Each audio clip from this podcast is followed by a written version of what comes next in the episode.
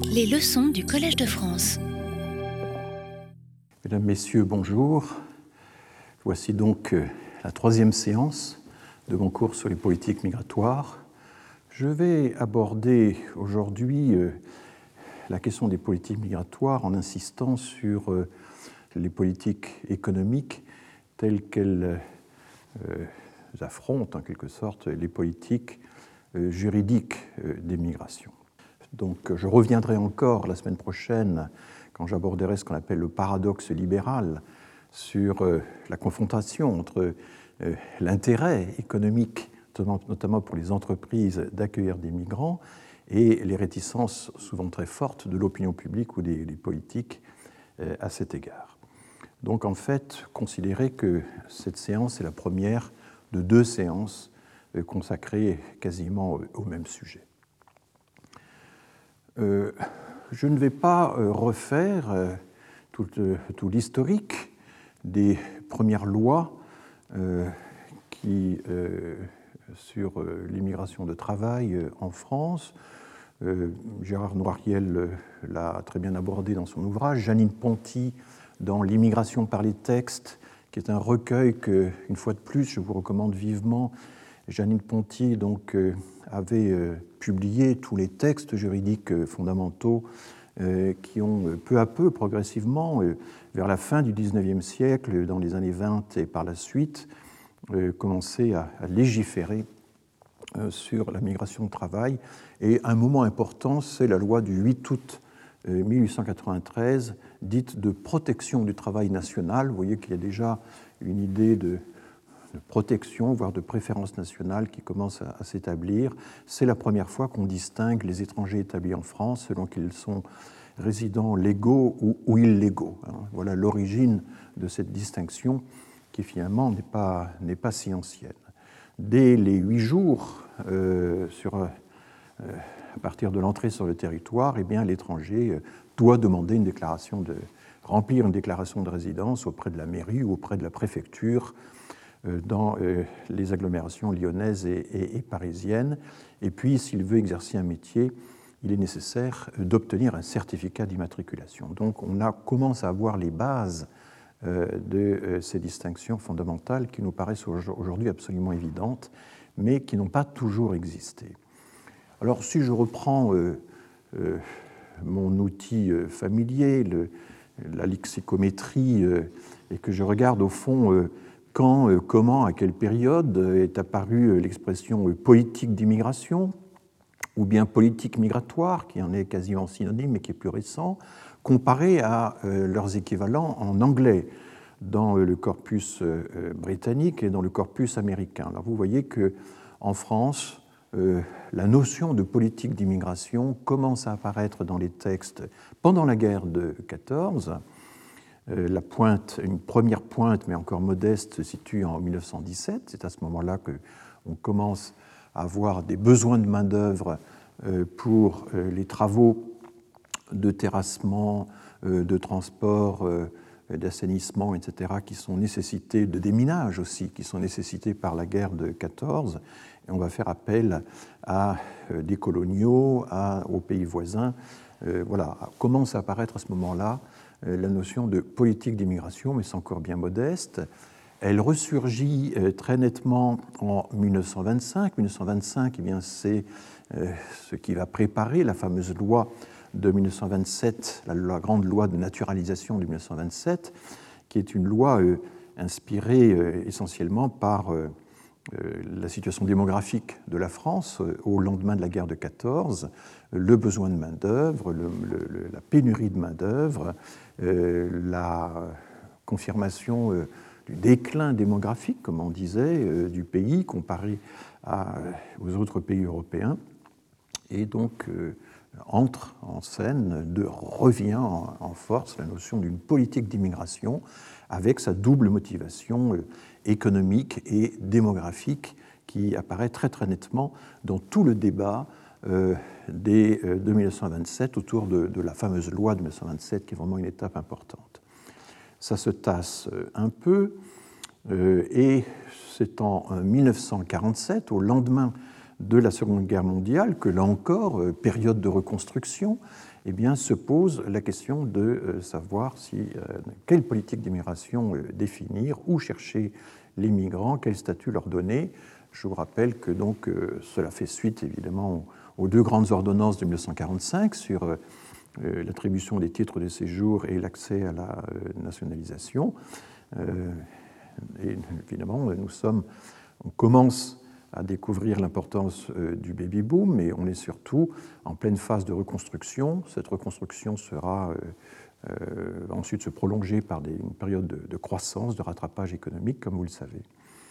1975, c'est la, pointe suivante. Et 1975, là encore, ça fait suite à un choc. Vous voyez que les politiques d'immigration, c'est toujours une notion qui ressurgit après des périodes de crise ou de choc notable. Le choc, qu'est-ce que c'est? C'est la guerre du Kippour, c'est le, boom des prix euh, du pétrole, euh, c'est euh, la décision prise par la France à la suite de l'Allemagne de stopper l'immigration de travail, mais stopper l'immigration de travail, en fait, était annoncé comme étant une suspension provisoire.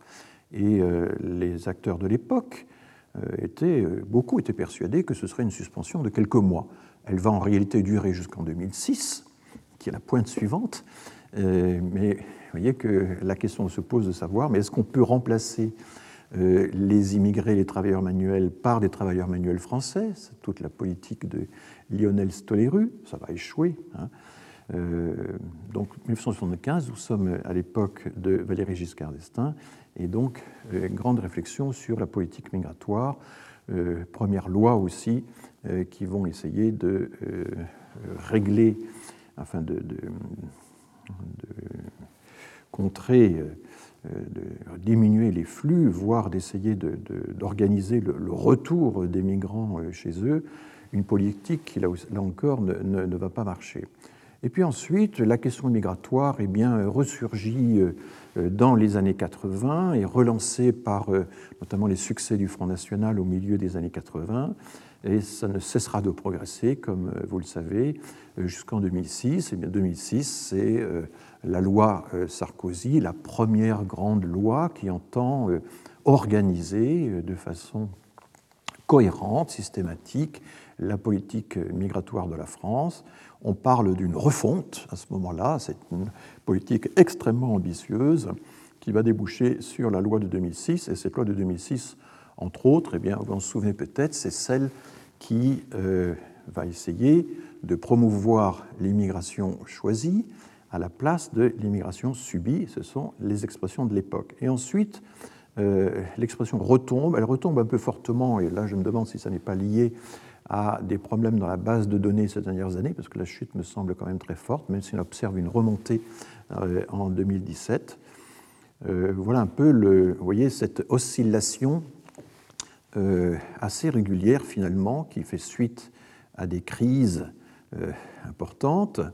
2006, euh, on ne peut pas dire qu'il y a une grande crise à l'époque, mais c'est la prise de conscience très forte que ben, l'immigration, qui était encore une immigration de travail au milieu des années 70, est désormais une immigration durable, une immigration familiale et pas seulement de travail et donc une migration de peuplement, car c'est ainsi qu'il faut l'appeler finalement, parce qu'elle contribue, bien, bien que ce, n'ait jamais été son objectif, mais finalement, euh, elle s'inscrit dans la durée, elle s'installe dans la durée, et, bien sûr, elle donne naissance à euh, une deuxième ou une troisième génération, et cette prise de conscience devient très très forte au cours euh, des années 80, 90, début des années 2000, et elle prend une place grandissante dans le débat public. Bon, vous savez tout ça, mais c'est assez intéressant de voir qu'il y a une récurrence dans les débats, il y a une intensification croissante euh, et en même temps de, fortes oscillations.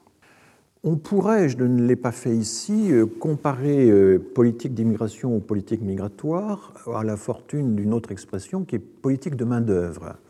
Mais politique de main-d'œuvre est une expression qui sera très utilisée encore dans les années 60.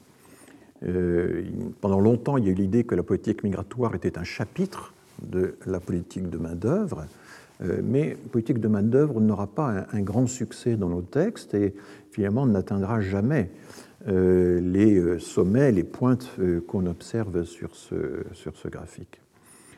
Ce qui est intéressant, c'est le contraste avec les usages anglophones de migration policy, que ce soit euh, dans le corpus américain, où il y a l'idée d'une politique migratoire est très récente aux États-Unis.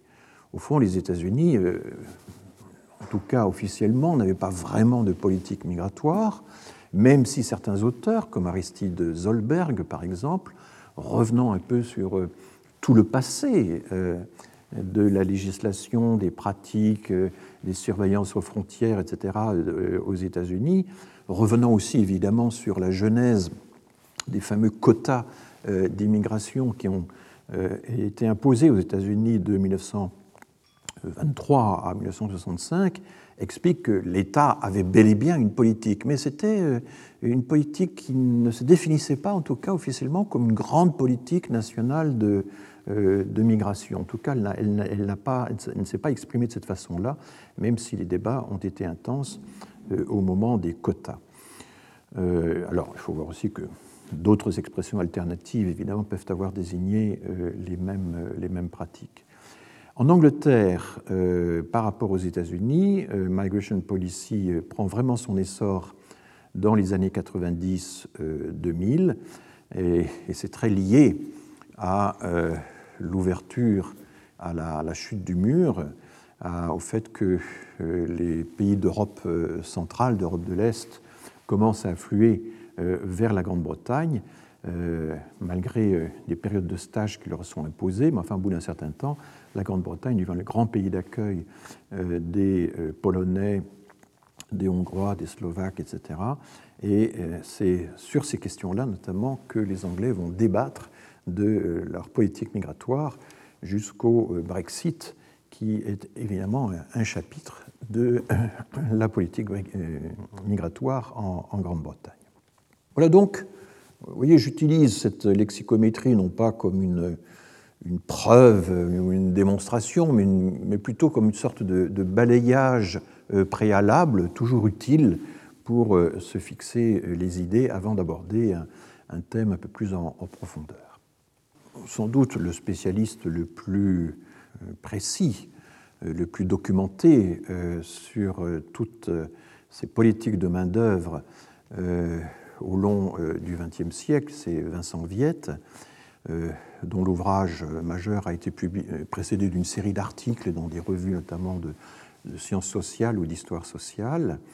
Et Vincent Viette souligne dans ses travaux à quel point finalement la politique de main-d'œuvre qui sous-tend, hein, qui comprend euh, la politique migratoire, eh bien, n'a cessé d'osciller entre le libéralisme et le dirigisme. Au fond, pendant euh, le Second Empire et une bonne partie de euh, la Troisième République, la distinction entre travailleurs étrangers et travailleurs français était assez relative, n'était pas absolument centrale. Elle va devenir importante pour les questions de service militaire et de filiation, ça je l'ai suffisamment expliqué l'an dernier, mais en matière de travail, ça n'était pas une distinction fondamentale. Elle le devient seulement après euh, la guerre de 14, à la suite de la guerre de 14.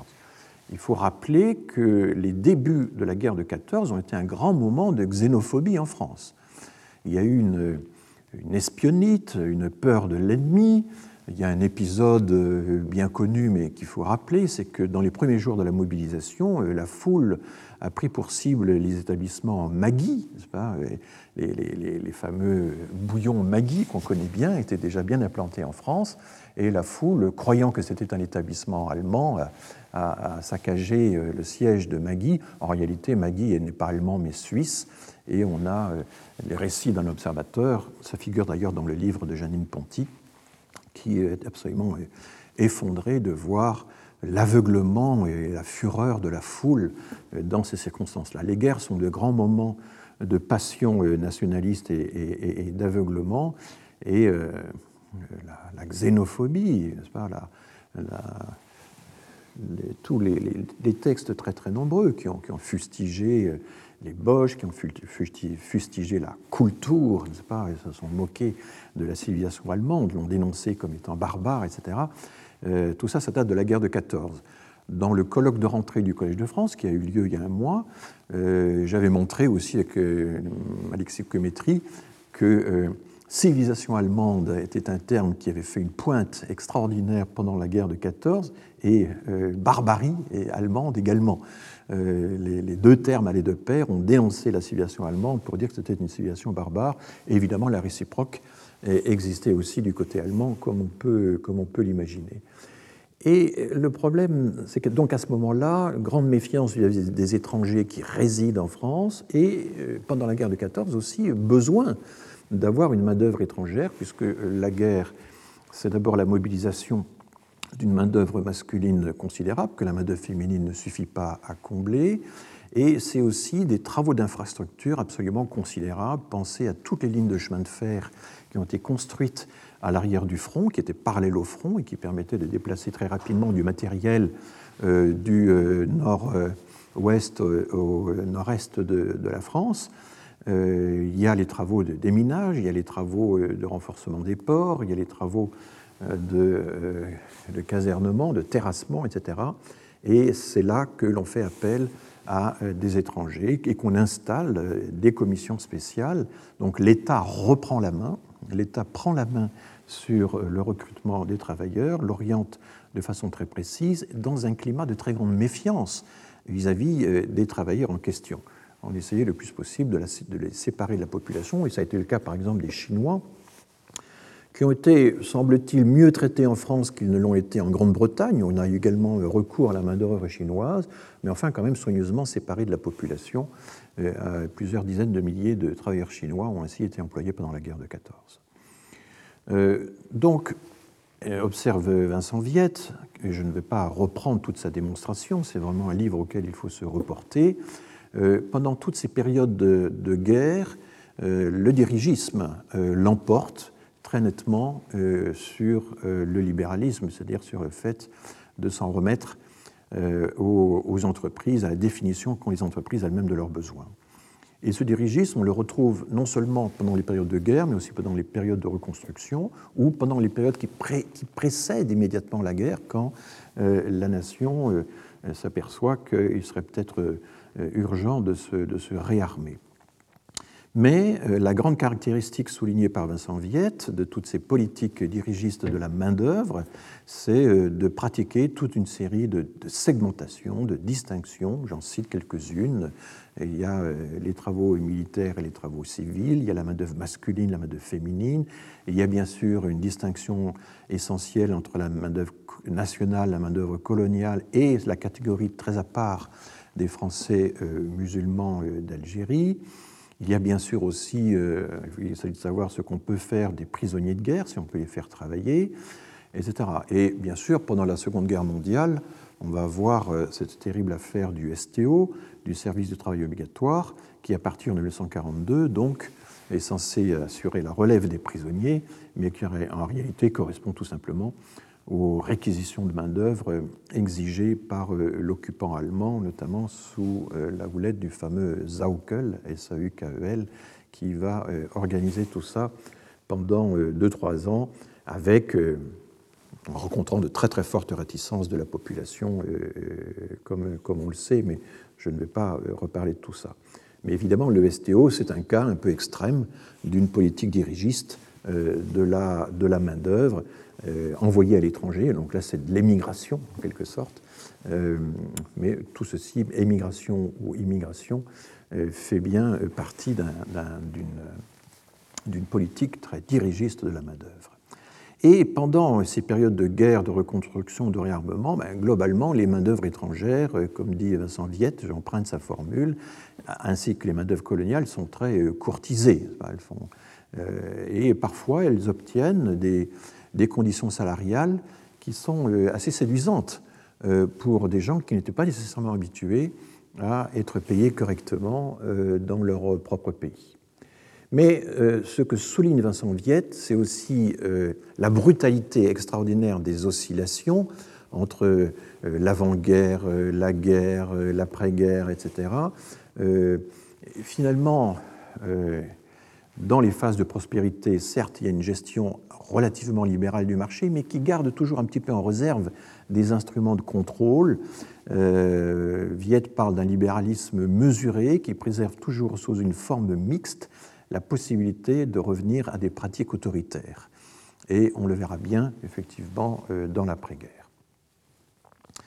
Pour euh, illustrer cette, situation, je vais citer trois textes. Alors, je commence d'abord par un texte très très fameux qui a été souvent cité. Euh, je, sacrifie à une sorte de rite en, citant euh, ce texte, mais je vais peut-être le citer un peu plus longuement qu'on ne le fait d'habitude. Voici la première euh, diapositive. C'est les fameux souvenirs de Stéphane Zweig, publiés sous le titre Le monde d'hier, souvenir d'un Européen. Ça a été rédigé en 1942 et il souligne avec force et peut-être un peu d'exagération le contraste entre la liberté de circulation qui prévalait euh, pour un Européen comme lui avant la Première Guerre mondiale et euh, les contrôles qui se sont multipliés depuis. Mais nous allons voir que ça va se retrouver également dans euh, le contrôle de la main-d'œuvre et dans les politiques de, de, migration de travail. Donc je lis ce texte. Rien ne rend peut-être plus palpable l'énorme régression dans laquelle est entrée l'humanité depuis la Première Guerre mondiale que les restrictions apportées à la liberté de mouvement des hommes et à leur liberté. Avant 1914, la Terre appartenait à tous ses habitants. Chacun allait où il voulait. Avant 1914, je voyageais en Inde et en Amérique sans avoir de passeport. Ces mêmes frontières qui, avec leurs douaniers, leurs polices, leurs postes de gendarmerie, sont aujourd'hui transformées en réseau de barbelés en raison de la méfiance pathologique de tous envers tous n'était rien d'autre que des lignes symboliques qu'on traversait avec autant d'insouciance que le méridien de Greenwich. Et il poursuit, c'est seulement après la guerre que le monde se vit bouleversé. Alors, il dit par le national-socialisme, il y a tout un passage à ce sujet que j'ai euh, euh, supprimé, et par la xénophobie. On se défendait partout contre l'étranger, partout on l'excluait. Toutes les humiliations qu'autrefois on avait inventées exclusivement contre les criminels on les infligeait maintenant à tous les voyageurs avant et pendant le voyage. Il fallait se faire photographier de droite et de gauche, de profil et de face, donner ses empreintes, des enveloppes, les dix doigts devaient y passer. Présenter des certificats de santé, de vaccination, de police, de bonne vie et mœurs, fournir des garanties morales et financières, remplir des formulaires et les signer en trois, quatre exemplaires. Et s'il manquait ne fût-ce qu'une feuille de ce tas de paperasse, on était perdu. On retrouve ce sentiment d'une rupture totale pendant la guerre de 14 dans différents documents. Et là, je vais utiliser deux documents étranges que l'on peut trouver euh, sur Internet.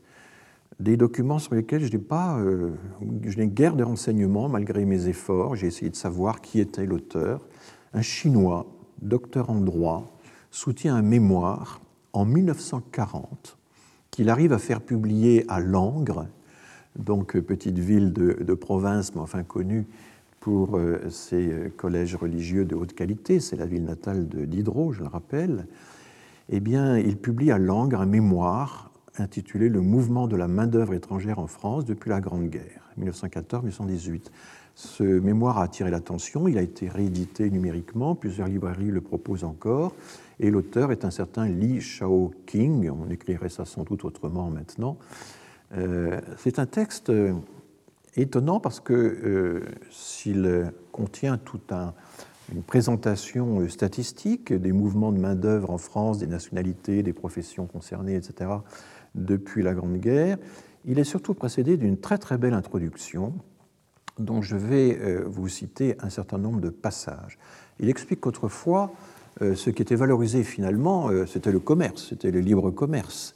Et le mouvement des hommes était un peu euh, négligé, alors qu'en fait, il est beaucoup plus ancien, il est aussi vieux que le monde. Mais euh, euh, ces migrations, ces migrations de main-d'œuvre, ont été pendant longtemps méconnues et négligées, dit-il. Elles n'ont acquis droit de cité en sciences, en politique et en diplomatie qu'à une époque relativement récente, surtout à la faveur de la guerre et de l'après-guerre. Donc on est en 40, mais là il parle évidemment de la guerre de 14 et de ce que nous appelons aujourd'hui l'entre-deux-guerres. Il semble que ce mémoire de Li Shaoqing euh, a été publié juste avant euh, l'éclatement de la guerre, juste avant l'Exode. Le droit de circulation internationale, poursuit Li Shaoqing, était arrivé peu à peu au XIXe siècle à être traité comme un droit naturel de l'homme, un corollaire, un aspect de la liberté individuelle. Les États s'en désintéressaient, l'abandonnant à lui-même, le considérant comme un phénomène naturel de répartition mécanique, de nivellement démographique. Et là, euh, donc fin de citation, je reprends, effectivement, c'était l'idée euh, libérale, l'idée d'Adam Smith, l'idée de Cantillon, que finalement, si on laissait les mains-d'œuvre euh, se déplacer d'elles-mêmes, eh bien, elle répartirait, elle rééquilibrerait les richesses et elle comblerait euh, les dénivelés démographiques entre, entre nations ou entre régions. Aussi, poursuit euh, Li Shaoqing, euh, les États avaient-ils supprimé progressivement les entraves, les règlements, les passeports, les visas? Ils voyaient dans l'exode de leurs nationaux ou bien dans l'afflux d'immigrants une source d'influence, d'expansion et d'enrichissement? En tout cas, il considérait dans une large mesure, comme le montrent les débats de la conférence de l'Union interparlementaire de Berlin tenue en août 1918, l'immigration et l'émigration comme une mesure purement nationale. Donc il n'y a pas encore de droit international de la migration. Mais la guerre, poursuit Li Shaoqing, avec ses conséquences économiques, démographiques, politiques, a transformé ce point de vue.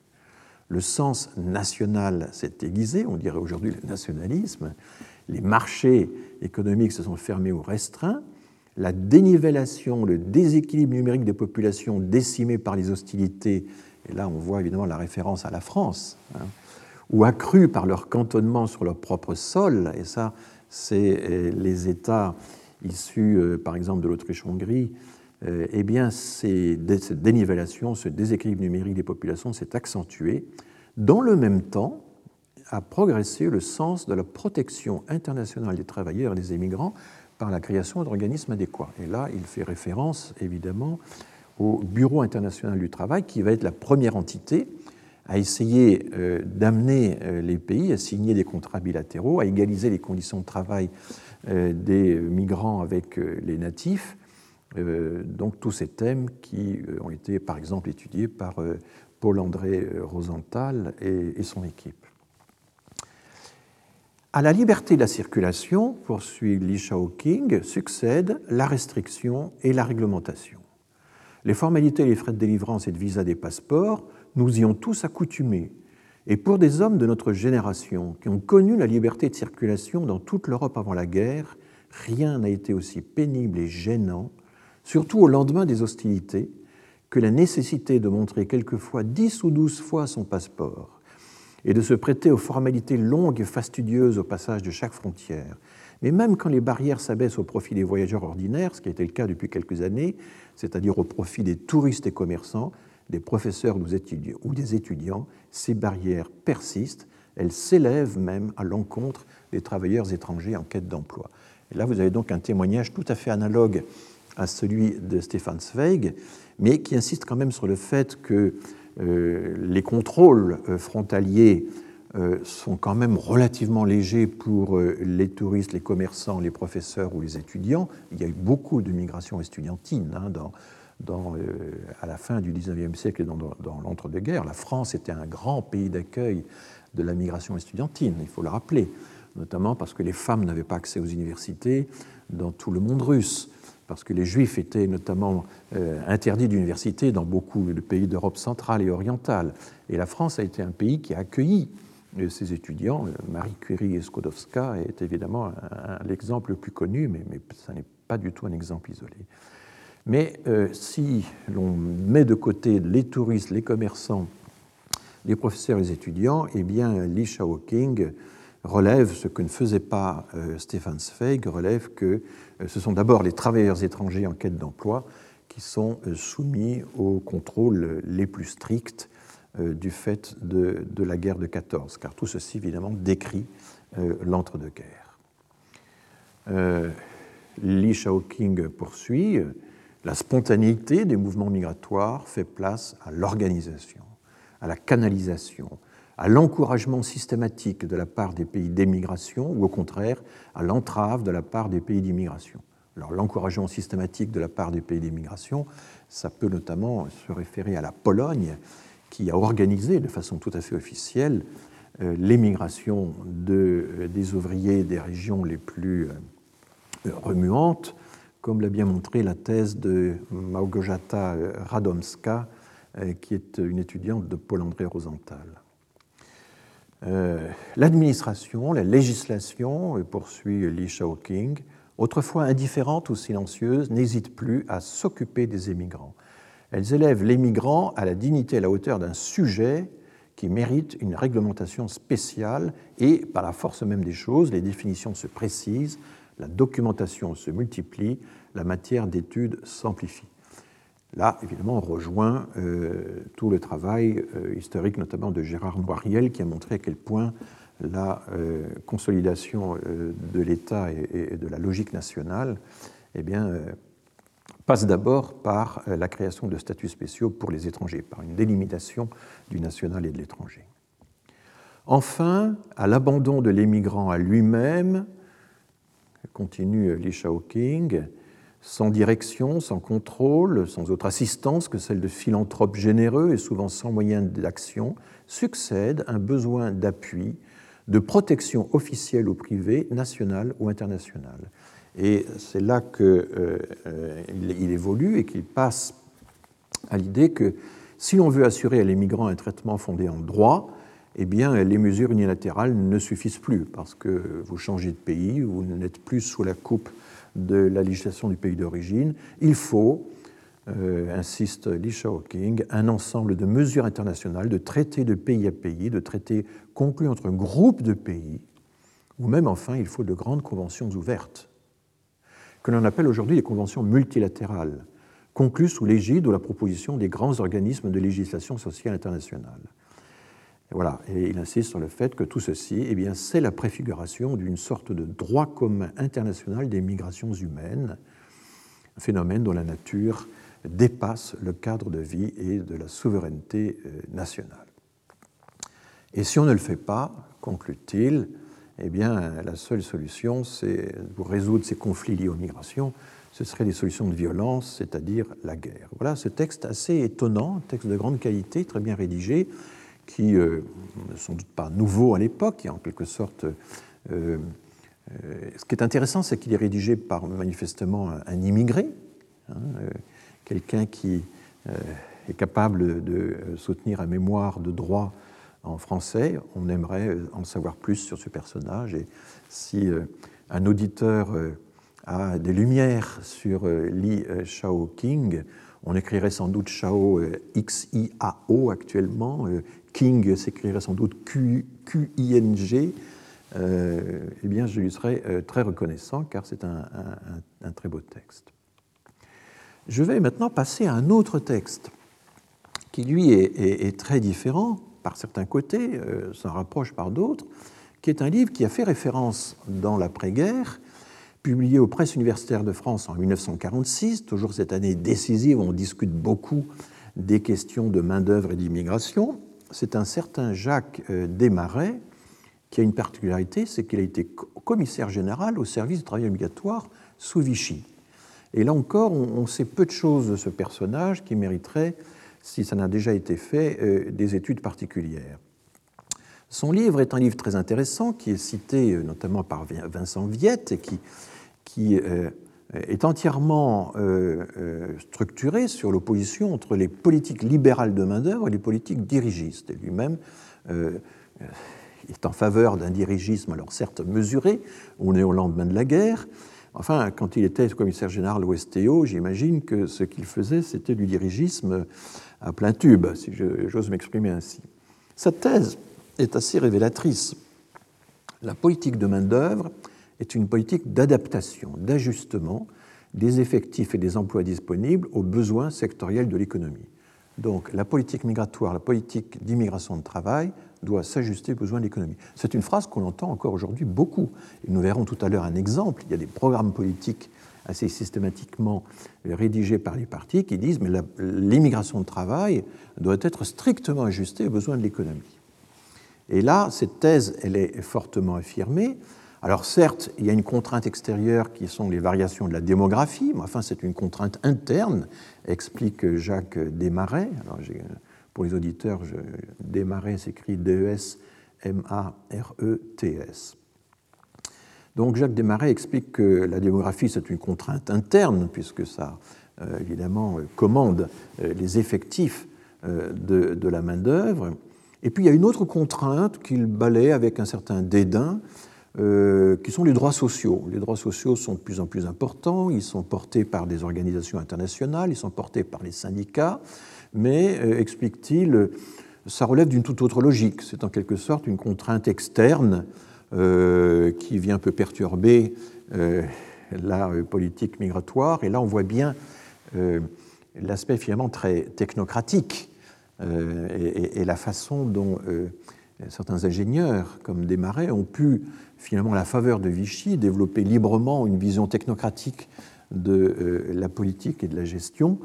Euh, à une époque, évidemment, on, avait pu euh, se débarrasser très simplement euh, des syndicats, puisque je rappelle que sous Vichy, c'était un peu comme sous Salazar ou sous Franco, il y avait un système corporatiste extrêmement simple.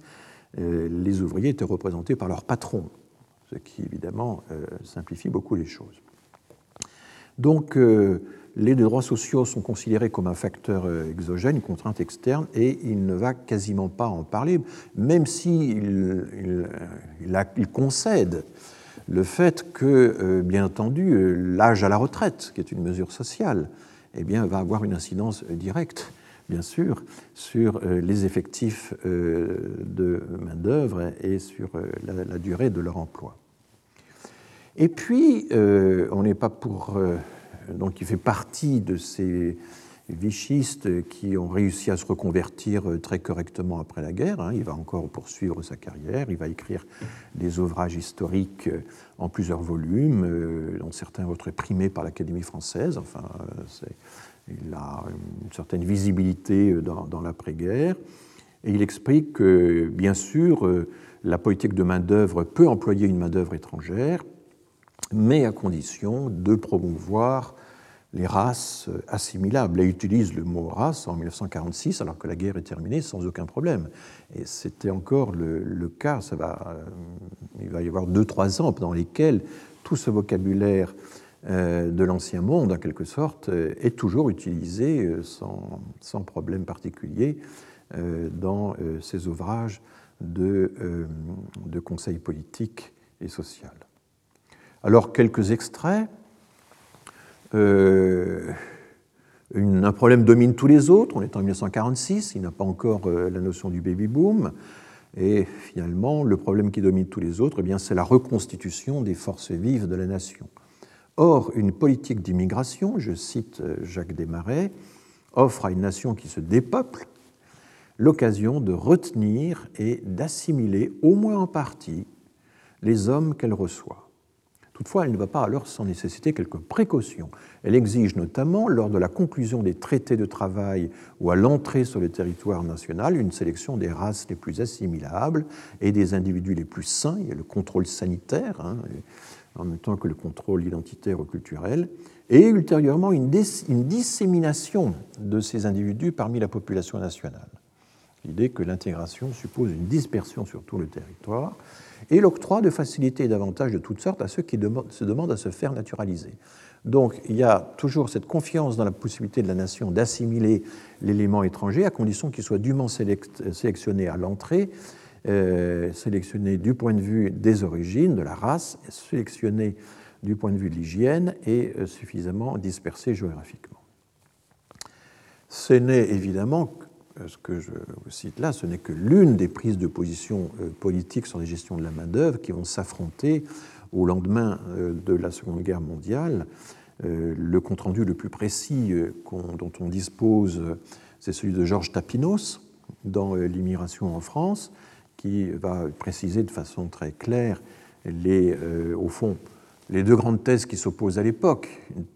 Politique purement démographique de la main-d'œuvre, purement économique pardon, de la main-d'œuvre, destinée à, combler les besoins de main-d'œuvre, et puis une politique à la Sauvie qui a une ambition euh, plus à long terme, plus démographique, dont j'ai parlé longuement dans euh, le cours euh, précédent.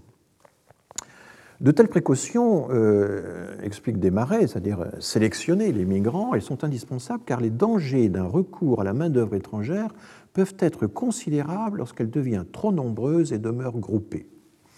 Elle peut alors, loin de renforcer une nation, créer chez elle de dangereuses menaces en cas de troubles sociaux ou de crise politique.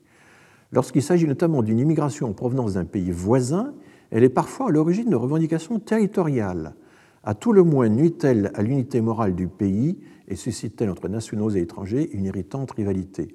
Alors on pense toujours, oui, c'est un, texte intéressant, on pense toujours que euh, à l'époque où la France se contentait de faire venir des immigrés euh, de nations proches, euh, l'Italie, l'Espagne, la Belgique, mon Dieu, la proximité culturelle était telle qu'il n'y avait pas de problème d'intégration. Mais en fait, toute une série d'auteurs, dont celui-là, de façon peut-être évidemment un peu caricaturale, se méfiaient justement de l'immigration voisine. L'immigration espagnole, euh, d'autant qu'elle pouvait être communiste ou rouge, était dangereuse. Il pouvait y avoir des revendications territoriales quelque part dans les vallées alpines, pensait-on, ou en Catalogne. Euh, L'Italie également avait euh, des ambitions sur certains territoires alpins, c'est ce qu'on pensait. Et donc, vous voyez, l'idée que les voisins trop proches peuvent être menaçants, et pas simplement, comme on le, c'est l'idée communément répandue aujourd'hui, des euh, peuples culturellement et, physiquement éloignés. Alors, de semblables inconvénients ne sont pas à craindre, poursuit Jacques Desmarais dans donc, La politique de la main-d'œuvre en France, hein, cet ouvrage de 1946. De semblables inconvénients ne sont pas à craindre lorsque les puissances coloniales font appel à la main-d'œuvre indigène. Puisque là, les indigènes sont des sujets, ils sont soumis, donc il n'y a pas de revendication territoriale. Mais alors, explique Desmarais, il faut renoncer à tout espoir d'assimilation, puisque les indigènes ne sont pas assimilables. C'est ce qu'il veut, nous dire. Au demeurant, un tel recrutement est forcément assez limité, tant par les difficultés d'acclimatation que par le souci de ne pas porter préjudice aux économies coloniales. Donc il ne faut pas épuiser, n'est-ce pas, la main-d'œuvre des euh, économies coloniales. Au surplus, poursuit Desmarais avec une tranquille, un tranquille aplomb, n'est-ce pas, la qualité et le rendement de cette main-d'œuvre indigène sont généralement médiocres en raison de ses habitudes de vie, de sa mentalité, de ses croyances religieuses très particulières.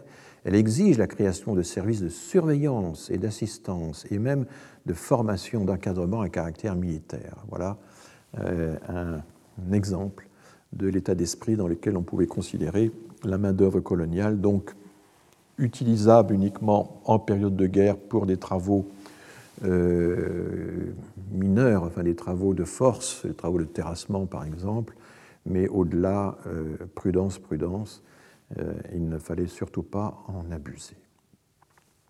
Et Desmarais va expliquer que, euh, alors c'est un peu une fausse euh, symétrie, qu'entre les politiques libérales euh, de, du Second Empire, par exemple, et de, toute la période d'avant-guerre, avant la guerre de 14, la, Troisième République, et l'autoritarisme extrême auquel il a lui-même participé sous Vichy, hein, je le rappelle, tout ça, ça représente Carib des Silla, deux excès opposés, et il préconise quant à lui une sorte de politique de main-d'œuvre dirigée que l'on va effectivement euh, trouver pendant euh, eh toute la période du plan euh, et, notamment très très bien représenté par un personnage comme Lionel Stoléru, qui était à la fois, je le rappelle, alors ses attributions ont varié, mais enfin qui était à la fois secrétaire d'État à la main-d'œuvre ou au travail manuel, et secrétaire d'État à l'immigration. Il y avait toujours cette idée encore dans les années 70 que la politique migratoire restait quand même finalement un chapitre de euh, la politique de, main-d'œuvre. Et euh, ce que fera Lionel Stolerus, c'est une campagne, une campagne qui n'aura aucun succès, consistant à dire mais euh, nous n'avons pas besoin de tant d'immigrés, venant de nos anciennes colonies, il faut revaloriser le travail manuel. Et cette thèse sera également une thèse, au moins dix ans auparavant, soutenue par Alfred Sauvy. Quand Alfred Sauvy était au Collège de France, donc il y a été de, 59 de 1959 à 1969, on a de lui des conférences de presse extrêmement, enfin, où il affirme avec beaucoup d'aplomb que parmi les grands problèmes de notre temps, il y a la revalorisation du travail manuel et euh, le, fait que grâce à cette revalorisation, on pourra éliminer, c'est le terme qu'il utilise, euh, l'immigration, éliminer la main-d'œuvre étrangère.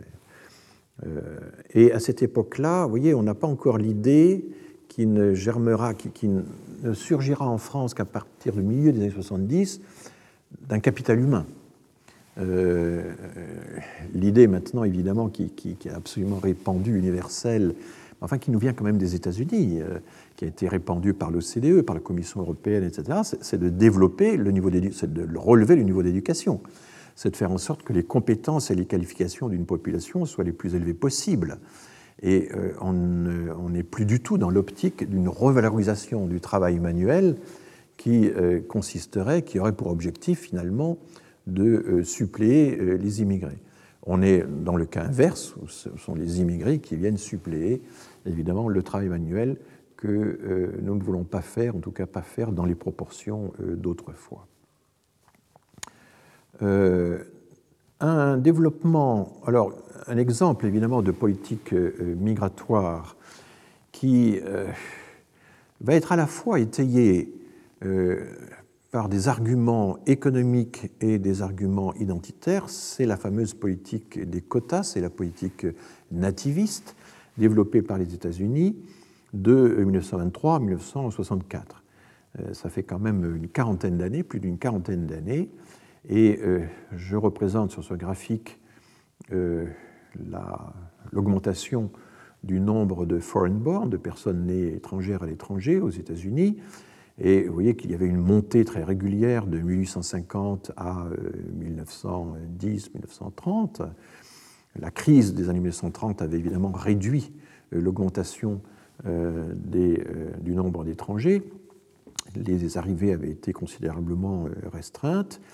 Et à partir de là, mais ceci a été préparé dès après la guerre de 14, notamment par la commission Dillingham, dont j'ai eu l'occasion de parler il y a deux ans, eh bien, euh, la politique des quotas est mise en place et le nombre, les effectifs de la population immigrée euh, baissent. Ils avaient atteint 14% de la population en 1930. Ils vont, euh, du fait des quotas, baisser, se retrouver sous 10%, baisser donc de moitié, enfin de, 50%. En, l'espace donc de, plusieurs décennies pendant toute l'application des quotas. Et c'est uniquement à partir de la fin de l'application des quotas, euh, dans la décennie 80, je rappelle que toutes les données américaines sont décennales puisque les recensements se font tous les 10 ans, eh bien qu'on voit une très très forte remontée euh, qui fait qu'en 2010 encore, on, est juste en train de rattraper aux États-Unis la proportion de population immigrée qu'on avait dans les années 1900.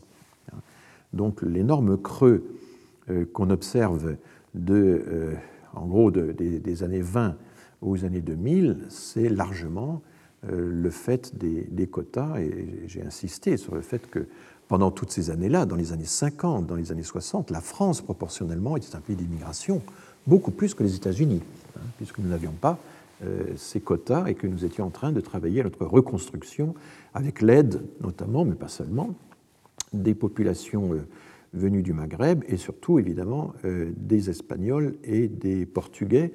Les Italiens sont encore assez nombreux. Donc euh, oui, une politique de quotas, une politique euh, consistant à, empêcher, à réduire considérablement certaines origines nationales, car la politique américaine c'était une politique de quotas par pays de naissance, par pays d'origine, peut être efficace, effectivement. Là, vous avez une très très forte euh, réduction, n'est-ce pas, de la population étrangère. Euh, mais lorsque les États-Unis ont, repris leur essor à partir des années 70, il y a eu un besoin euh, de main-d'œuvre immigrée qui a été considérable.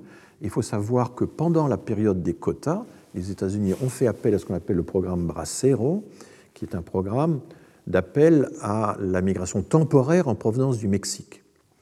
Jusque dans les années 60, l'appel euh, des Américains aux Mexicains s'est borné à une migration euh, très encadrée, qui était des programmes de migration temporaire.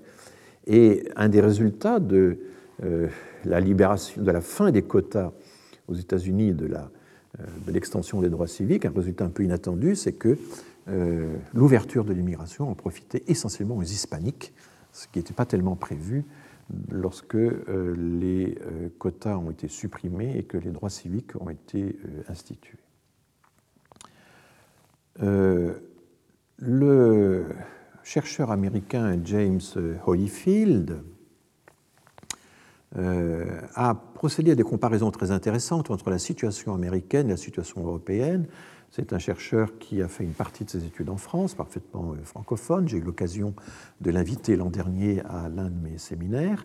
Et il a euh, présenté, euh, développé des thèses de valeur comparative sur ce qui s'est passé en France, aux États-Unis, mais également dans d'autres pays qu'il connaît bien, comme l'Allemagne par exemple, ou les pays scandinaves.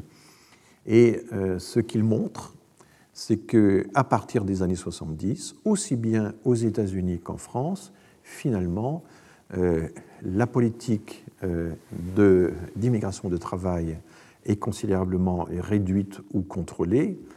Les marchés, c'est-à-dire euh, les besoins des entreprises, finalement, la mécanique de l'offre et de la demande alimentée par la demande de consommation et par les entreprises nationales, eh bien, ne suffisent pas à euh, attirer les migrants. Et en réalité, le développement considérable de la migration dans les années 70 euh, dans les deux pays euh, va essentiellement être poussé par une logique des droits. logique du droit au recoupement familial, logique du droit d'asile, logique du droit matrimonial, on peut épouser une étrangère ou un étranger. voilà ces logiques qui finalement, numériquement, vont supplanter la euh, migration proprement économique.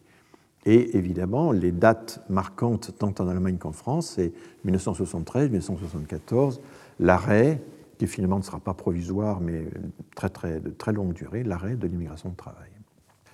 Alors, pendant la période Sarkozy, sur laquelle je me suis spécialement penché dans euh, mon travail dans mon livre Avec euh, l'immigration, je reviens euh, sur cette alternance entre politique migratoire euh, répondant à une logique économique et politique migratoire répondant à une logique des droits. Et après la pause que je vais instituer maintenant, c'est ce que je vais aborder. J'ai annoncé à plusieurs reprises que je ferai des va-et-vient entre l'actualité et euh, la mise en perspective comparative ou historique. Et je vais le faire aujourd'hui en exploitant euh, un matériel tout récent qui est euh, l'ensemble des bonnes feuilles et d'une interview de présentation d'un livre sur la politique migratoire qui vient de paraître, que l'on doit à Patrick Stefanini, dont je vous présenterai un peu le parcours. C'est intéressant de lire euh, de temps en temps euh, les livres écrits euh, avant ou après leur montée aux affaires par des acteurs de la politique migratoire. J'avais dans mon livre Avec l'immigration analysé notamment l'ouvrage, enfin le cas de Maxime Tandonnet. Maxime Tandonnet est un inspecteur général de l'administration, donc du ministère de l'Intérieur, qui a euh, conseillé Nicolas Sarkozy euh, au ministère de l'Intérieur euh, et qui ensuite l'a accompagné à l'Élysée pendant, tout le, quinquennat. Mais il se trouve que avant son passage à l'Élysée, il avait rédigé au tout début des années 2000 une série d'ouvrages, il doit bien y en avoir trois ou quatre, sur l'immigration, où il s'en prend beaucoup aux statistiques officielles de l'INSEE, de l'INED, j'ai fait partie de, de ces cibles, et euh, en expliquant en gros que les chiffres, les flux d'immigration étaient à peu près le double de ce qui était annoncé officiellement. Et donc, j'étais évidemment très intéressé de voir une personnalité aussi attentive à la statistique et, aux données euh, arriver au pouvoir, puisque euh, M. Tandonnet est devenu conseiller immigration et sécurité, oui, que ce rapprochement est en soi très significatif, est devenu conseiller immigration et sécurité à l'Élysée pendant tout le quinquennat.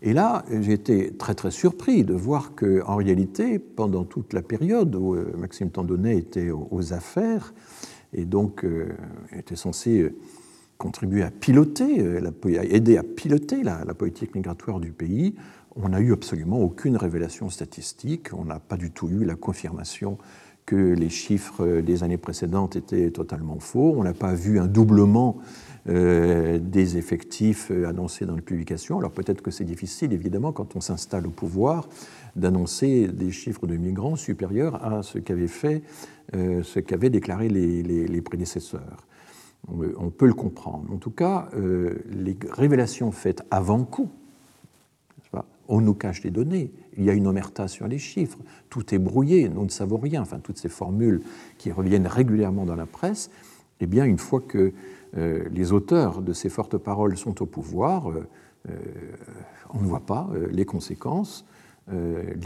finalement les, données chiffrées ne changent quasiment pas.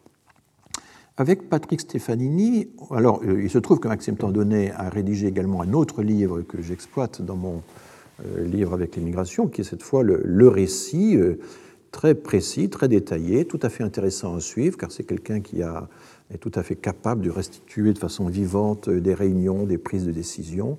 Donc ça s'appelle Sur le volcan, le titre est approximatif. Euh, raconte les cinq années euh, volcaniques qu'il a passées euh, auprès, alors peut-être pas directement de Nicolas Sarkozy, qui ne fréquentait pas ses conseillers de façon si précise, mais enfin en tout cas en contact avec le directeur de cabinet qui lui pilotait l'ensemble des conseillers, qui étaient d'ailleurs davantage des plumes ou des logographes, comme disaient les anciens, que des, conseillers. C'est ce qu'on on découvre quand on lit l'ouvrage. L'ouvrage de Patrick Stefanini, dont je vais vous parler dans un instant, relève d'un autre registre. Cette fois, on nous fait des révélations après coup. Quelqu'un qui a été des années durant à la, manœuvre dans la politique migratoire nous dit que finalement, euh, on nous avait caché des choses, que depuis 30 ans, on nous cache un certain nombre de choses sur les chiffres, et on se dit, mais euh, il était lui-même euh, à la manœuvre, pourquoi euh, n'avait-il rien dit pendant la période où il s'occupait très attentivement de la question? Alors, je rappelle qui est Patrick Stefanini, c'est quelqu'un que j'ai connu, puisque j'ai fait partie de temps en temps, quand j'étais directeur de l'INED, de l'Institut national d'études démographiques, des personnes qu'il convoquait à Matignon. Il a été, c'est un énarque, c'est un politique, il est connu notamment euh, pour euh, des réussites euh, extraordinaires. C'est lui qui a organisé les campagnes présidentielles victorieuses de Jacques Chirac en 1995 et en 2002. C'est vous dire les qualités d'organisateur qui sont les siennes. Il a également remporté un beau succès avec la campagne de Valérie Pécresse en Ile-de-France en 2015. C'est lui également qui l'avait organisé. Et donc, fort de cette réputation euh, d'organisateur à succès de campagne, euh, il a également été l'organisateur de la campagne présidentielle de François Fillon, mais qui a échoué au bout d'un certain moment, euh, constatant l'impossibilité de poursuivre la campagne, Patrick Stefanini a annoncé sa démission. Il a d'ailleurs écrit un livre qui relate son expérience de la campagne présidentielle de François Fillon. Donc vous voyez déjà toute une dimension du personnage.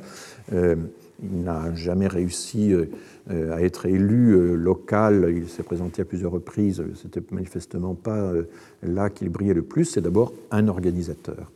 Il est énarque et dès que Nicolas Sarkozy devient ministre de l'Intérieur et commence à s'intéresser de très près, de façon très intense, à la question migratoire, Patrick Stefanini, en raison de ses qualités d'organisateur, est nommé secrétaire général du CICI euh, ou du CICI, les, deux, euh, on utilisait les deux formules, à savoir le comité interministériel de contrôle de l'immigration, qui est une tentative euh, assez systématique de préparer finalement ce qui sera fait en 2007, après la, la victoire de Nicolas Sarkozy la présidentielle, de créer donc un ministère de l'immigration qui aurait finalement entre ses mains eh récupérerait les attributions migratoires distribuées entre toute une série de ministères. Ce qui relevait du ministère de la Justice, par exemple, dont dépendait euh, l'OFPRA, euh, du ministère euh, évidemment de l'Intérieur, du ministère de la Recherche et l'enseignement supérieur, puisque le recrutement des étudiants de l'université fait partie de, du ministère des Affaires étrangères, ça va de soi, notamment l'activité de sélection des consulats. donc l'idée d'avoir un grand ministère cohérent euh, et euh, qui permettrait euh, à l'administration préfectorale et consulaire de pouvoir tenir d'un coup tous les fils de la politique migratoire. Ça a été le moment, et Patrick Stefanini a joué un rôle absolument central dans cette opération, où la décision a été prise de récupérer sous une unique responsabilité, finalement, tous les volets euh, possible de la politique migratoire, avec bien entendu euh, des résistances euh, très fortes de la part des ministères concernés. Ça, le patriotisme ministériel est une passion très importante et en étant une constante dans la, dans la République. J'avais assisté moi-même à certaines des séances que Patrick Stefanini, secrétaire général donc du CICI, organisait dans des locaux de Matignon. C'était assez impressionnant. Il y avait toutes sortes d'administrations qui étaient là. De temps en temps seulement, les statisticiens étaient, euh, euh, étaient euh, convoqués et il y avait une très grande attention de la part de Stefanini à essayer d'obtenir une cohérence des chiffres. Je l'entends encore, j'entends encore sa voix, mais enfin, M. Errand, je suis un béotien, mais enfin, j'aimerais savoir pourquoi telle catégorie de migrants dans telle source euh, s'élève à 6500 personnes et dans telle autre source à 4800. Euh, euh, comment se fait-il que J'ai essayé d'expliquer que ce n'étaient pas les mêmes filières, que ce n'était pas la même source, qu'une certaine diversité était dans la nature des choses, mais homme de centralisation, homme de très dirigiste en fait hein, dans, sa, formation et dans son orientation générale, Patrick Stefanini n'aimait pas du tout ce genre de raisonnement. Euh, je me souviens aussi qu'un jour, euh, il était très surpris d'apprendre que euh, les migrants européens, les ressortissants de l'Union européenne, n'étaient pas tenus de demander un titre de séjour. Alors comment connaissait-on leur, leur, nombre? Ben, On le connaissait indirectement par le recensement, par des enquêtes sur l'emploi, etc. Et je le vois encore s'indigner presque, enfin, comment se fait-il que l'Europe nous dicte ainsi sa loi, etc. Et un fonctionnaire qui était là a dû intervenir en disant, mais monsieur le secrétaire général, l'Europe nous, nous avait laissé tout à fait libre de choisir si l'on devait euh, exiger ou pas un titre de séjour de la part des ressortissants européens, et la France a décidé que non. Euh, et donc euh, extrêmement chatouilleuse sur la question du souverainisme, mais oubliant parfois que un certain nombre de décisions européennes, de règlements européens, avaient été consentis souverainement par la France. Et ça, c'est quelque chose qui est toujours, difficile d'expliquer, c'est que on peut euh, déléguer des parcelles de souveraineté souverainement. Et donc, du coup, euh, considérer que l'Europe est un corps étranger qui nous surplombe et qui nous entrave en permanence, c'était quand même un peu sa façon de voir, ne correspondait pas nécessairement à la réalité. Lorsque euh, le ministère de l'immigration, euh, grande innovation, n'est-ce pas, est créé, et donc est confié à, Brice Hortefeux, qui était un proche du président de la République, à qui confie-t-on le secrétariat général du ministère? Eh bien, très logiquement à Patrick Stefanini en janvier 2008. Et euh, les journalistes, d'ailleurs, vont observer que les ministres ne peuvent pas se déplacer sans avoir le secrétaire général à ses trousses qui le corrige, lui donne des informations, etc. Ça avait commencé à faire un peu jaser. Il, avait un, côté ministre bis qui a beaucoup agacé le successeur de Brice Hortefeux, Éric Besson, en janvier 2009. Et finalement, euh, devant euh, l'agacement d'Éric Besson, euh, Patrick Stefanini a décidé de quitter le ministère et il a occupé par la suite divers postes de préfet dans différentes euh, régions. Voilà. Voilà donc un personnage qui, euh, réputé pour euh, sa capacité à faire travailler les autres, très grande qualité, hein, j'admire beaucoup. Très grande courtoisie administrative aussi dans son rapport avec les personnes. Il n'était pas d'accord avec ce que je disais. Il m'avait classé assez rapidement dans un camp qu'il redoutait, mais enfin, toujours un traitement d'une extrême courtoisie. Enfin, donc, bon, un serviteur de l'État, mais en même temps, euh, et ça c'est l'ambiguïté française, un militant euh, évidemment euh, très marqué. Mais ce sur quoi je voulais insister, c'est quand même que pendant quatre ans, il a donc occupé une fonction absolument centrale dans l'organisation, dans la politique migratoire de la France, davantage que Maxime Tandonnet, qui était beaucoup plus un rédacteur de discours qu'un inspirateur de la, politique, même si c'est sans doute à Maxime Tandonnet que l'on doit euh, le slogan euh, immigration choisie au lieu d'immigration subie. C'est Tandonnet qui très tôt euh, a cette idée qui existait déjà ailleurs en Europe, mais c'est lui, je pense, qui la forge. Mais en termes d'organisation, de mécano-administratif, c'est vraiment Stefanini qui avait la haute main. Alors, il vient de publier, euh, il y a très peu de temps, vous voyez que je suis euh, à jour de mes références, un livre qui s'intitule Immigration, ces réalités qu'on nous cache. vous voyez tout de suite l'allure très complotiste du, euh, du propos, et que va-t-il nous révéler? Parce qu'on se dit, mais attendez, il a été au ministère de l'Immigration, il avait la haute main sur toute une série d'affaires Comment pouvait-il euh, ignorer un certain nombre de choses. Et la journaliste qui l'interviewe explique que pour écrire son livre, Immigration, ces réalités qu'on nous cache, Patrick Stefanini s'est livré une enquête rigoureuse et approfondie sur des chiffres qu'aucun gouvernement ne veut rendre publics depuis plus de 30 ans. Et là, on se dit, attendez, euh, voilà les chiffres de population étrangère et de population immigrée en France d'après les recensements. C'est On ne peut plus public, c'est publié euh, par l'INSEE, c'est repris par l'INED. Moi-même, ça fait 15 ans que je présente ça dans mes cours et dans différentes euh, publications, dans de très nombreuses conférences. Que voit-on sur ce graphique? On voit euh, le nombre d'étrangers depuis de 1920 à 2020, donc sur un siècle. Et puis l'on voit aussi euh, la proportion euh, d'étrangers euh, sur, sur un siècle.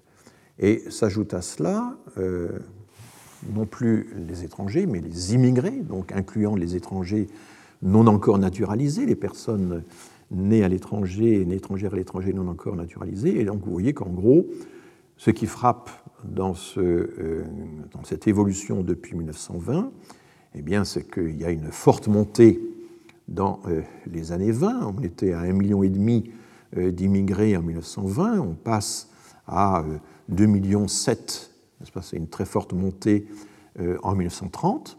Mais à ce moment-là surgit la crise, surgit la crise économique, forte chute.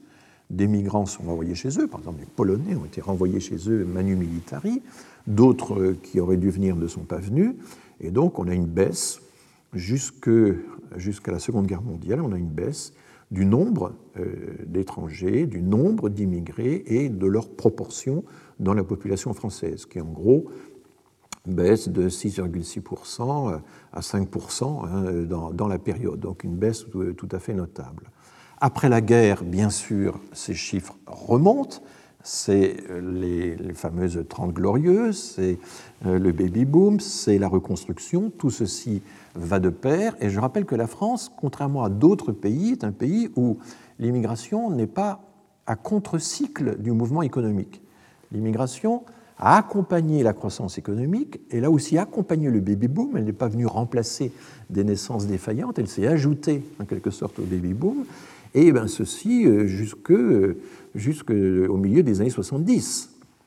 Et en gros, euh, la proportion euh, d'immigrés qui était de 5% au lendemain de la guerre est montée à 7% euh, au milieu des années 70, 7,4%, donc c'est une montée significative, tout à fait visible sur les graphiques, euh, que l'on considère les chiffres relatifs ou les chiffres absolus.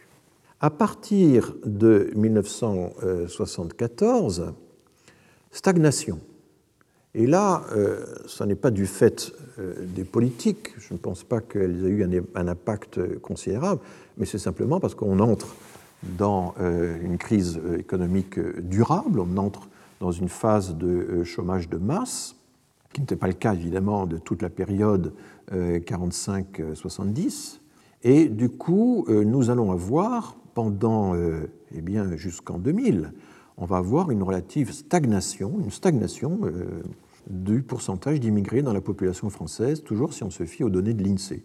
En gros, 7,4% en 1982, qui est une année de recensement, et en 99, 7,3. Vous voyez, 7,4, 7,3. Tout ceci témoigne d'une certaine immobilité. Ça, c'est les pourcentages le pourcentage d'étrangers lui a baissé parce que les naturalisations ont progressé, donc je n'insiste pas là-dessus. Et en nombre absolu, euh, les immigrés, eux, ont progressé pendant la période, mais ont progressé assez peu, puisque en termes relatifs, évidemment, ça n'est pas un progrès, parce que la population française a continué de croître dans l'intervalle. Euh, voilà. Et à partir de 1999, à partir de 2000, Là, nous avons un recensement qui euh, commence à être tournant en France chaque année. À partir de 2003, on commence à avoir des données de recensement qui sont annuelles, donc on peut suivre la progression. Sur le graphique que je présente là, je n'ai pas représenté tous les points, mais je peux vous assurer qu'ils sont vraiment dans une continuité tout à fait linéaire. Eh bien, euh, nous entrons dans une période euh, qui est la période évidemment chiracienne, si je puis dire, et, et sarkozienne.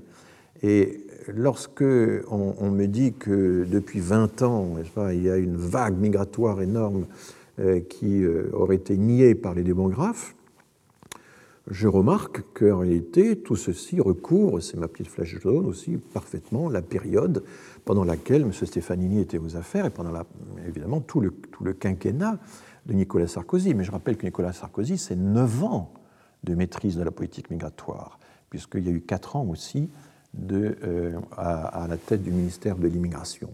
Et personne en France n'a été euh, en, en, mesure de euh, contrôler, ou en tout cas de définir, de déterminer une politique migratoire sur une période aussi longue depuis, depuis très longtemps, depuis la guerre. Eh bien, toute cette période-là se signale par une très forte augmentation de l'immigration. Et donc, évidemment, dire dénoncer les 30 années de vagues migratoires qui auraient été soi-disant occultées par euh, les démographes ou les statisticiens, alors que c'est publié par l'INSEE très régulièrement, euh, et s'exonérer soi-même de cette montée alors qu'on était aux affaires, c'est une attitude très étrange. Mais c'est quelque chose qu'on retrouve souvent dans, euh, l'attitude des politiques qui n'évalue pas en réalité, très peu, qui n'évalue guère les politiques migratoires du passé, y compris celles auxquelles ils ont participé, et qui n'attribuent les échecs ou ne reconnaissent les échecs que pour dénoncer des obstacles extérieurs, des obstacles euh, dont ils s'aperçoivent après coup qu'il faudrait peut-être les, supprimer. Alors on verra que ces obstacles, eh bien, ce sont les droits. Hein. Euh, c'est là que, je voulais en venir. Si euh, vous regardez le détail des titres de séjour tels qu'ils ressortent euh, du fichier AGDREF, qui a été peu à peu amélioré, je rappelle que ce fichier n'a pas toujours été disponible parce que les, euh, données n'étaient pas nettoyées, harmonisées, il y avait autant de fichiers qu'il y avait de préfectures et de procédures, donc des centaines de fichiers qu'il a fallu harmoniser en enlevant les, les doubles comptes, les triples comptes. Là, Michel Tribala a joué un rôle historique tout à fait certain en, expliquant la nécessité, elle l'a fait avant tout le monde, il n'y a aucun doute là-dessus, euh, qu'il fallait euh, utiliser un tel fichier après les avoir euh, nettoyés, apurés rendus exploitables. Ce n'était pas si simple que ça, il a fallu toute une logistique, tout un financement, mais enfin, on y est arrivé. Et en gros, depuis la fin des années 90, l'extrême fin des années 90, on a, grâce à GEDREF, à quelques manquements près, les mineurs, les enfants mineurs par exemple, n'y sont pas, puisque ce sont des titres de séjour, et puis aussi, comme ce sont des titres de séjour, les, Européens n'en font pas partie. les Européens, les ressortissants de l'espace économique européen, donc l'Union européenne plus les, associés en quelque sorte, les pays scandinaves, la Suisse, euh, sont estimés à partir notamment de l'enquête emploi ou des recensements. Alors, euh, j'ai déjà eu l'occasion euh, à maintes reprises, là encore, je, n'ai jamais occulté de telles données, de présenter la progression de ces titres de séjour tout au long, depuis de 2005 jusqu'à 2019, qui est donc la dernière année complète pour laquelle on dispose de ça. Évidemment, 2020 va être une année tout à fait spéciale puisque le Covid va euh, bien sûr drastiquement euh, euh, restreindre tous ces chiffres, peut-être de 30% ou 40%. En tout cas, c'est les estimations que Eurostat et l'OCDE font à l'échelle des pays occidentaux. Qu'est-ce qu'on constate sur un tel graphique? Là, je vais aller très rapidement parce que j'ai maintes fois commenté que les titres familiaux que ce soit des familles de Français, donc des Français épousant des étrangers, Français qui peuvent être d'origine étrangère, mais euh, pas tous, hein, loin de là, euh, ou les familles d'étrangers, donc étrangers établis en France, mais qui peuvent, moyennant des conditions extrêmement drastiques, très contrôlées, faire venir leurs conjoints enfants mineurs, eh bien qu'il y a quelques fluctuations au total de 2005 à nos jours, mais, finalement, ce qui frappe globalement, c'est l'extrême stabilité de ces titres. En gros, euh, 50 000 euh, personnes qui rejoignent des euh, Français et 40 euh, 000 qui rejoignent des étrangers. Hein, voilà les deux formes de titres familiaux, mais je vais les décomposer dans un instant parce que leur composition est assez particulière. Qu'est-ce qui a fortement augmenté depuis? Alors, ce qui a augmenté, c'était la migration de travail. Mais ça, c'est l'effet direct de la loi Sarkozy de 2006 qui était, qui était faite pour ça, qui a souhaité qu'on puisse euh, disposer d'une immigration choisie. Et là, j'ai enlevé le travail saisonnier qui se répète d'année en année, je n'ai gardé que le travail non saisonnier. Il y avait 7 000, 8 000 personnes euh, avant euh, l'application, la mise en œuvre de la loi de 2006. Les points rouges au bas du graphique signalent toutes les lois qui ponctuent ces périodes.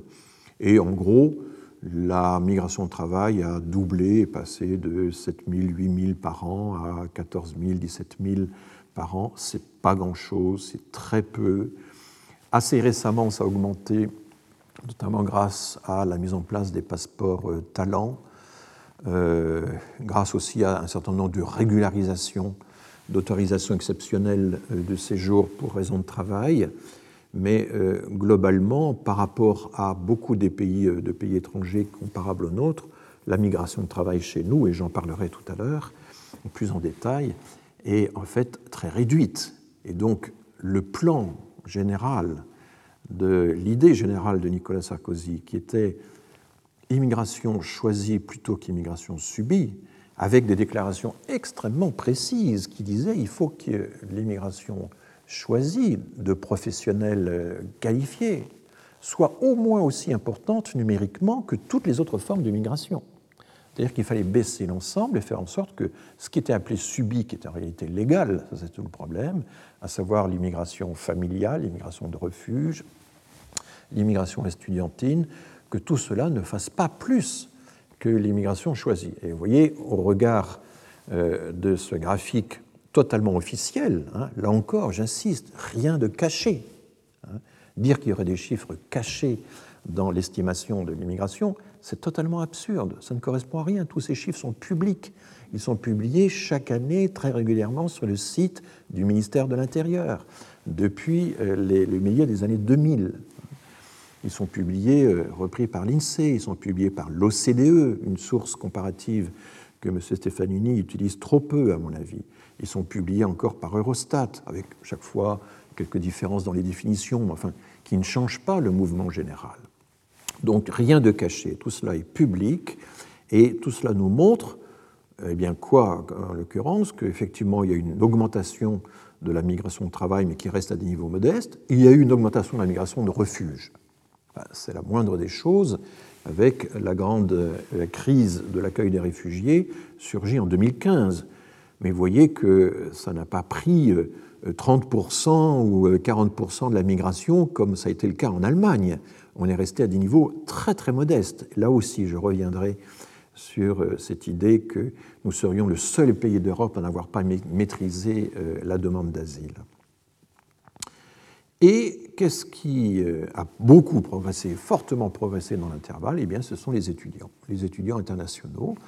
Je rappelle que ce sont des étudiants munis de titres de séjour, donc non européens. On n'a pas les étudiants européens dans ces chiffres. Et là, oui, une forte augmentation, puisqu'en gros, ils sont passés de euh, quasiment 50 000 en 2005 à 80 000, 90 000 aujourd'hui. Et d'ailleurs, euh, l'année 2019 marque une, étape importante, c'est qu'en 2019, pour la première fois, la migration estudiantine a dépassé euh, la migration familiale, euh, alors que ça n'était pas le cas dans les années précédentes.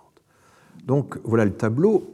Il y a évidemment des tentatives pour essayer de réduire la migration estudiantine, faire en sorte qu'elle soit moins, moins maghrébine, moins africaine, moins chinoise, enfin bon.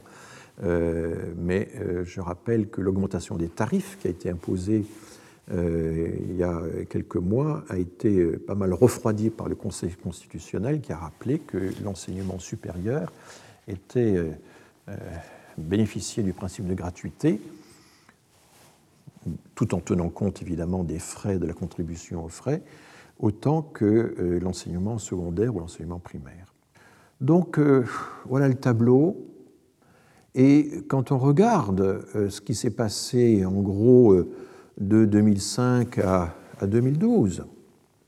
Euh, de 2007 à 2012, c'est le quinquennat Nicolas Sarkozy. De 2005 à 2012, c'est euh, les années pendant lesquelles il a été aux affaires sur la question migratoire.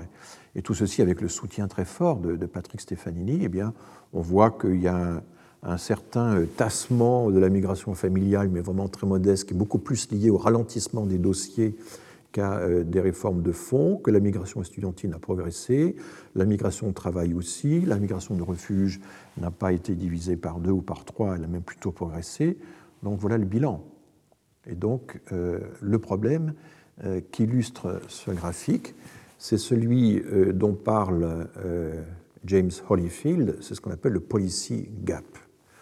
Le policy gap, c'est le fossé qui existe entre les prétentions des pouvoirs publics à diminuer euh, les flux migratoires, notamment les entrées, ou à obtenir des retours.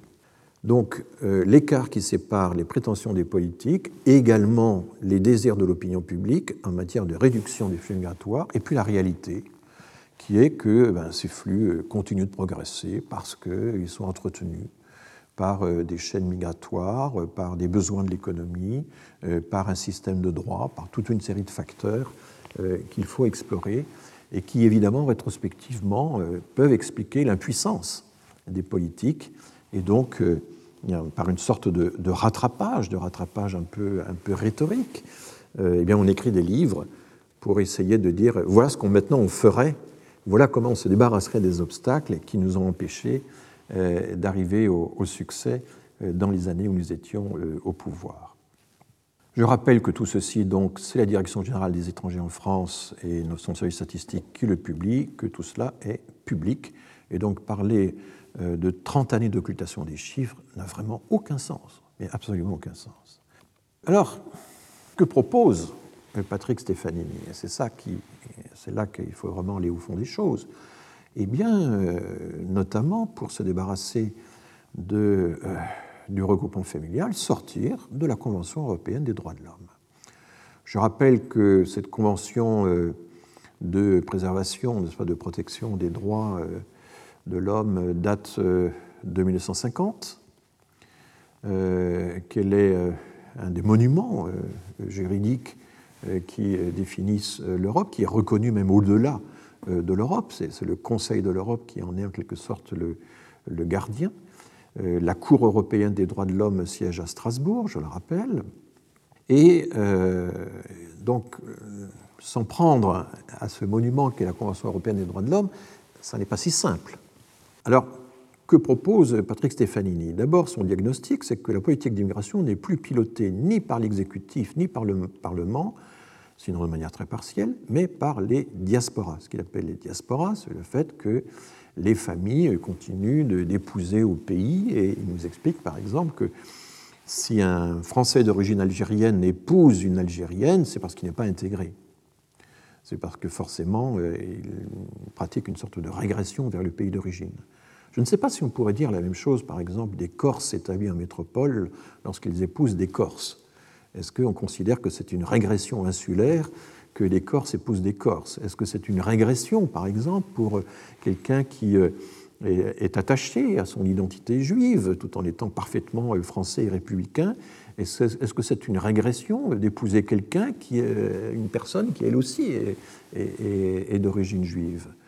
Euh, Je suis très frappé par la dissymétrie qui existe, n'est-ce pas, lorsqu'on émet ce genre de jugement.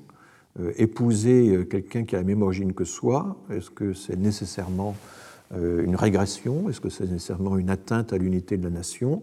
Alors tout ceci a été mesuré par l'enquête Théo, trajectoire et origine, qui est très attentive à la question de l'homogamie, et je l'ai déjà rappelé, j'ai déjà évoqué eh bien, l'homogamie des croyants musulmans, donc l'homogamie, la propension à épouser son semblable, ne pas très éloignée de celle des catholiques croyants, de celle des protestants croyants, de celle des athées euh, qui euh, tiennent à dire qu'ils n'ont aucune croyance.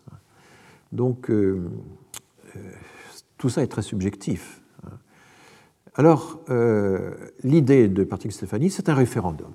C'est l'arme massive, évidemment, de destruction massive des conventions internationales et pour pouvoir imposer des quotas à l'immigration familiale, pour pouvoir la réduire. La journaliste est un peu dubitative.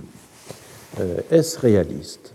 La réponse, dans cette interview euh, donnée au Figaro Magazine, donc le 13 novembre 2020, c'est euh, la suivante. Nous ne parviendrons pas à maîtriser l'immigration familiale si nous ne révisons pas la Constitution. Alors je rappelle que maîtriser l'immigration familiale, ça veut dire réduire drastiquement les deux euh, couches, si j'ose dire, de migration familiale que nous constatons dans les titres de séjour. En réalité, c'est déjà maîtrisé. Toute une série de dispositifs législatifs, ce sont les points rouges qui figurent en bas du graphique, ont déjà durci les conditions. Euh, la durée d'attente avant de pouvoir faire venir son conjoint, la surface de l'appartement qui est requise euh, pour pouvoir admettre une personne supplémentaire dans le foyer, euh, le niveau de revenu, etc. Tout cela est euh, la souscription à un document euh, où l'on proclame son attachement aux valeurs républicaines, etc. Il y a toute une série de conditions. Toutes ces lois ont finalement contenu la migration familiale et on s'interroge dans ce domaine, mais pourquoi cette polarisation sur l'immigration familiale qui est en réalité la plus stable n'est-ce pas, de euh, toutes les formes de migration que nous avons en France. C'est assez étrange. Alors que la migration estudiantine, la migration de refuge, mais ça, ça évidemment, la situation internationale qui, euh, et puis la migration de travail, où on aimerait bien euh, pouvoir participer au marché du travail international et prendre notre part dans les migrants, dans la migration de travail qualifié. Donc il y a là quelque chose d'assez étrange mais n'empêche, euh, Patrick Stefanini explique, nous ne parviendrons pas à maîtriser l'immigration familiale si nous ne révisons pas la Constitution. En prenant nos distances avec l'application faite par les tribunaux de l'article 8 de la Convention européenne de sauvegarde des droits de l'homme et des libertés fondamentales, c'est l'intitulé complet hein, de la Convention européenne des droits de l'homme, Convention européenne de sauvegarde des droits de l'homme et des libertés fondamentales, proclamant le droit à une vie privée et familiale. Le moyen le plus sûr de le faire, c'est le référendum dans la formulation même, vous voyez bien la, nuance, l'application faite par les tribunaux de l'article 8. Euh, il y a l'idée que les tribunaux euh, ont euh, interprété de façon très large, pour ne pas dire laxiste, le fait que chacun a droit de mener une vie familiale normale. Je rappelle qu'avant d'appliquer l'article 8 de la Convention européenne, ce qui était entré en vigueur en France, c'était euh, un, arrêt du Conseil d'État qui est considéré comme faisant partie des, grands arrêts de la jurisprudence, euh, donc euh, l'arrêt Gisti, hein, puisque le Gisti, avec une série d'autres institutions, y compris les syndicats, avait donc soumis au Conseil d'État la question de savoir, enfin, s'était opposé donc à un projet de loi ou de, de, circulaire, je ne sais plus très bien, que Raymond Barre, alors Premier ministre, avait voulu prendre et qui interdisait aux conjoints des travailleurs immigrés de pouvoir travailler sur le sol français. Il y avait l'idée que euh, le chômage progresse, n'est pas conséquent, euh, on ne va pas, euh, il ne faut pas que les conjoints des immigrés puissent se présenter sur le marché du travail, ça devait augmenter le nombre de chômeurs. C'est là que le GISTI et ses consorts interviennent et obtiennent du Conseil d'État un arrêt très fort qui dit que eh bien, le droit au regroupement familial est, ce qu'il est, et ce droit au regroupement familial implique, implique la possibilité pour le conjoint de travailler, sinon on ne peut pas mener une vie familiale euh, normale.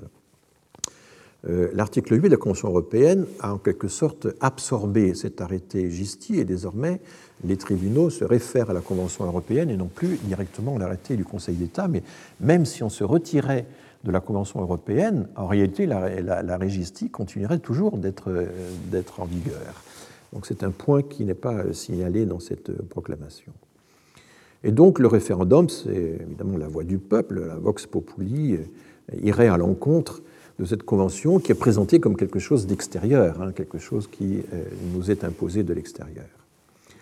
Comment, dans la pratique, faut-il s'y prendre? Ben, Il faudrait la dénoncer, euh, et puis on réadhérerait en disant je, je fais une réserve sur l'article 8 on ne supprime pas toute immigration familiale, parce que le problème, c'est qu'il y a des Français qui épousent des étrangères ou des Françaises qui épousent des étrangers et qui n'ont rien à voir avec l'immigration, enfin, l'épousant, n'est-ce pas? Euh, Alors, comment euh, traiter de façon différente le mariage entre une Française et un Américain et le mariage entre un Français et une Algérienne, par exemple? Ça pose un problème de droit assez compliqué qui, manifestement, n'est pas du tout euh, apprécié là-dessus. C'est d'autant plus étrange que Patrick Stefanini, par ailleurs, est membre du Conseil d'État, ou a été membre du Conseil d'État. Je ne connais pas sa situation exacte. Voilà, donc euh, je crois que ça le mérite. Ben, c'est ça qui est intéressant d'être clair. Pendant toute la période euh, où Nicolas Sarkozy était ministre de l'Intérieur puis président de la République, l'idée de se retirer de la Convention européenne des droits de l'homme n'était jamais affichée directement. Dans le livre de Maxime Tandonnet, qui rend compte des décisions euh, de l'équipe euh, au pouvoir, on voit régulièrement euh, Nicolas, François Fillon qui intervient de temps en temps discrètement et qui régulièrement fait entendre cette petite musique que nous sommes dépendants du gouvernement des juges, que l'Europe et les juges qui s'inspirent du droit européen sont des empêcheurs de, de contrôler l'immigration en rond, en quelque sorte. Euh, il va reprendre cela, euh, François Fillon, dans euh, sa campagne électorale. Et donc là, Patrick Stefanini est tout à fait en phase avec l'homme dont il a dirigé la campagne, en tout cas au début. On retrouve également ce point se retirer des conventions internationales dans les livres de campagne de Nicolas Sarkozy à l'époque où il participait à la campagne de la primaire et des primaires et du centre. Donc cette idée, elle a été reprise par exemple aussi par euh, Guillaume Larrivé, qui était le directeur adjoint de cabinet de Brice Hortefeux, et euh, qui avait mis euh, cette idée en avant dans sa tentative de conquérir la présidence du Parti des Républicains. Donc oui, cette idée surgit de plus en plus, et je vous parlerai un jour de, en réalité, les conventions européennes des droits de l'homme ou les conventions internationales sont de plus en plus attaquées. Il faut le savoir, les attaques sont nombreuses, multiples. Euh, et euh, les juristes s'en inquiètent beaucoup parce que nous n'avons pas beaucoup euh, d'instruments à l'échelle européenne qui puissent nous permettre d'harmoniser un petit peu le droit entre les, entre les nations. Si on regarde le détail des, pardon, des titres familiaux, là, il y a quelque chose que Patrick Stefanini, manifestement, a du mal à comprendre c'est que, euh, puisqu'évidemment il vise, comme toujours, le discours est forcément simple, euh, la migration clandestine, irrégulière. Mais en réalité, il faut savoir qu'une partie importante des titres de séjour accordés en France chaque année le sont à des personnes qui sont là depuis longtemps, depuis plusieurs années, euh, parfois plus de dix ans.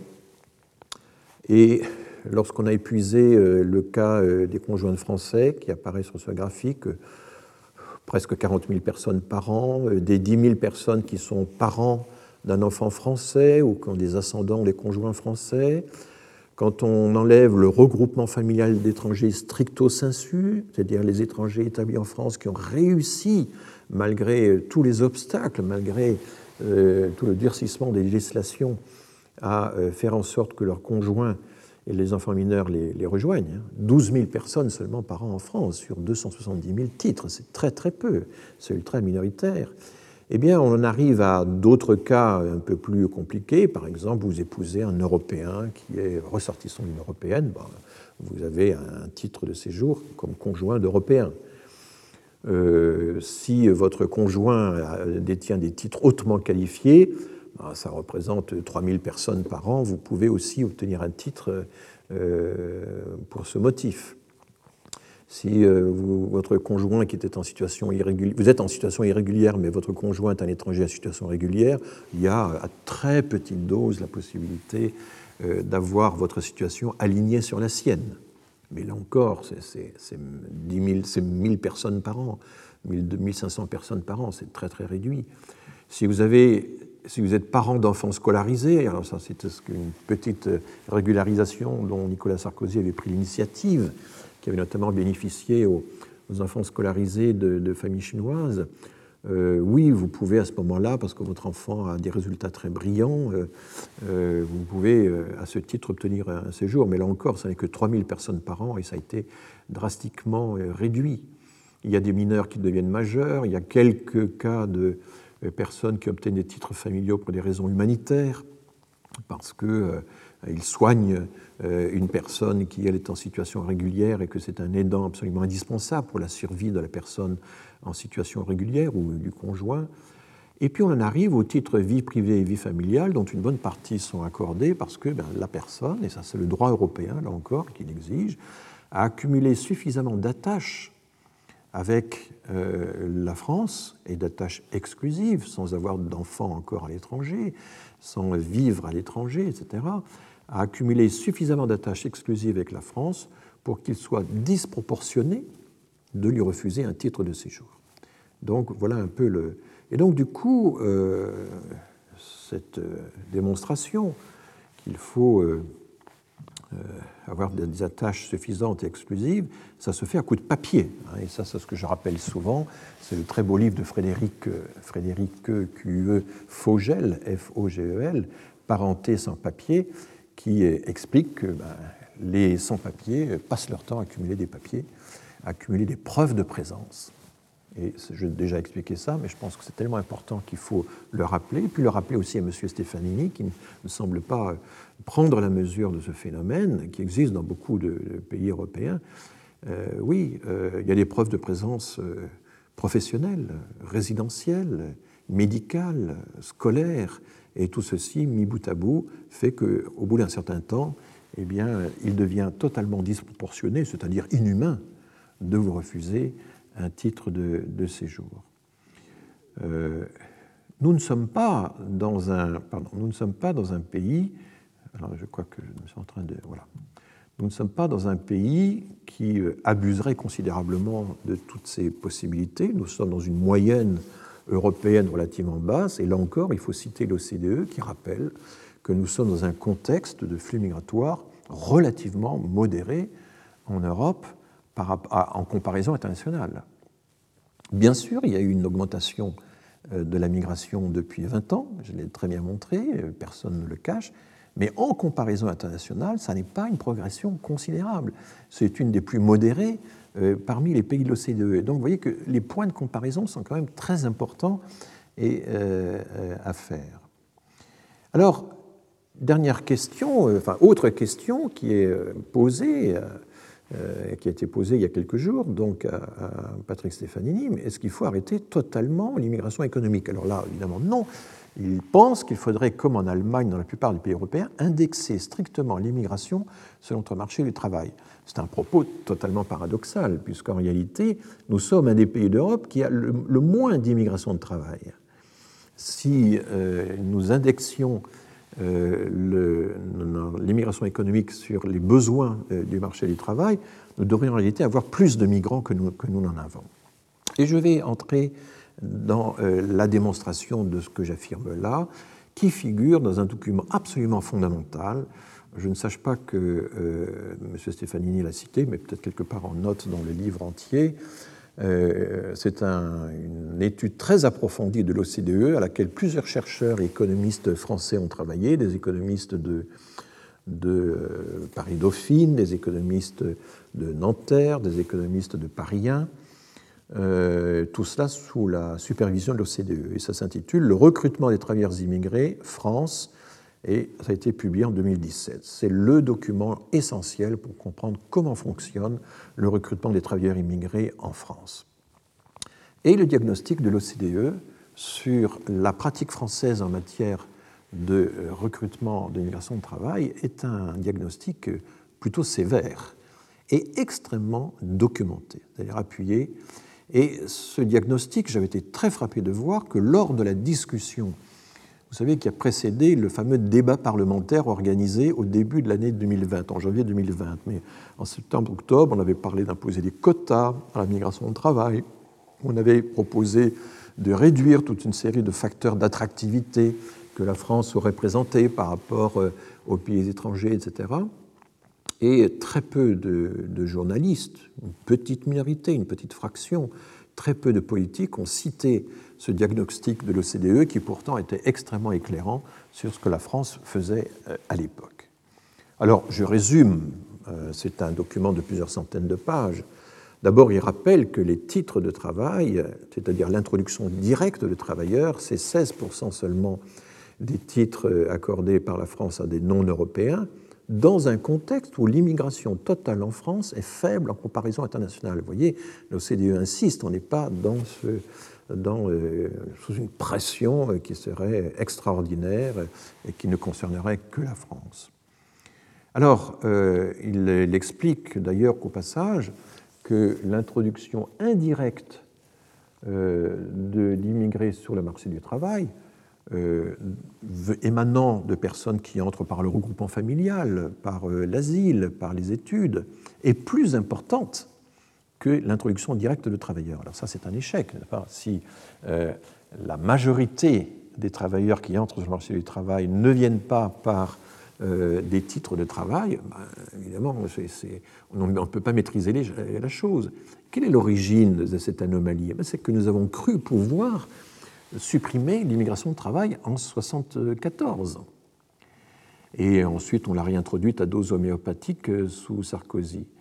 Mais évidemment, euh, en supprimant, en, interrompant la migration de travail en 1974, en interrompant les flux, eh bien, nous avons augmenté les stocks. Ça, c'est un paradoxe qui est euh, classique, c'est-à-dire que les gens qui faisaient des migrations relativement tournantes ne sont pas rentrés chez eux, ont préféré faire venir leur famille, continuer de faire venir leur famille, car le recouvrement familial était déjà très important avant 1974, et simplement le processus s'est bloqué, c'est-à-dire qu'en fermant la porte à la migration de travail, eh bien, on a euh, accru, n'est-ce pas on a, on a, empêché les gens de repartir dans des proportions qui auraient été normales, et du coup, ils ont préféré faire venir leur famille, et ça a été le début de la fameuse migration de peuplement qu'aujourd'hui certains déplorent. Il y a euh, des régularisations, des admissions exceptionnelles au séjour, les fameuses AES. Ils représentent un quart des premiers titres. Là aussi, c'est un aveu d'échec. Il n'est pas normal que les premiers titres de travail soient pour un quart le fait de régularisation. Et pour un tiers, ce sont les changements de statut des étudiants vers l'emploi. Alors ça, c'est euh, également euh, très important. Les étudiants ont des possibilités, moyennant certaines conditions, d'entrer sur le marché du travail à la fin de leurs études, s'ils ont obtenu des, diplômes, des masters, des doctorats, et c'est tout bénéfice pour la France d'avoir des diplômés de, bon niveau, euh, ça représente un tiers des premiers titres.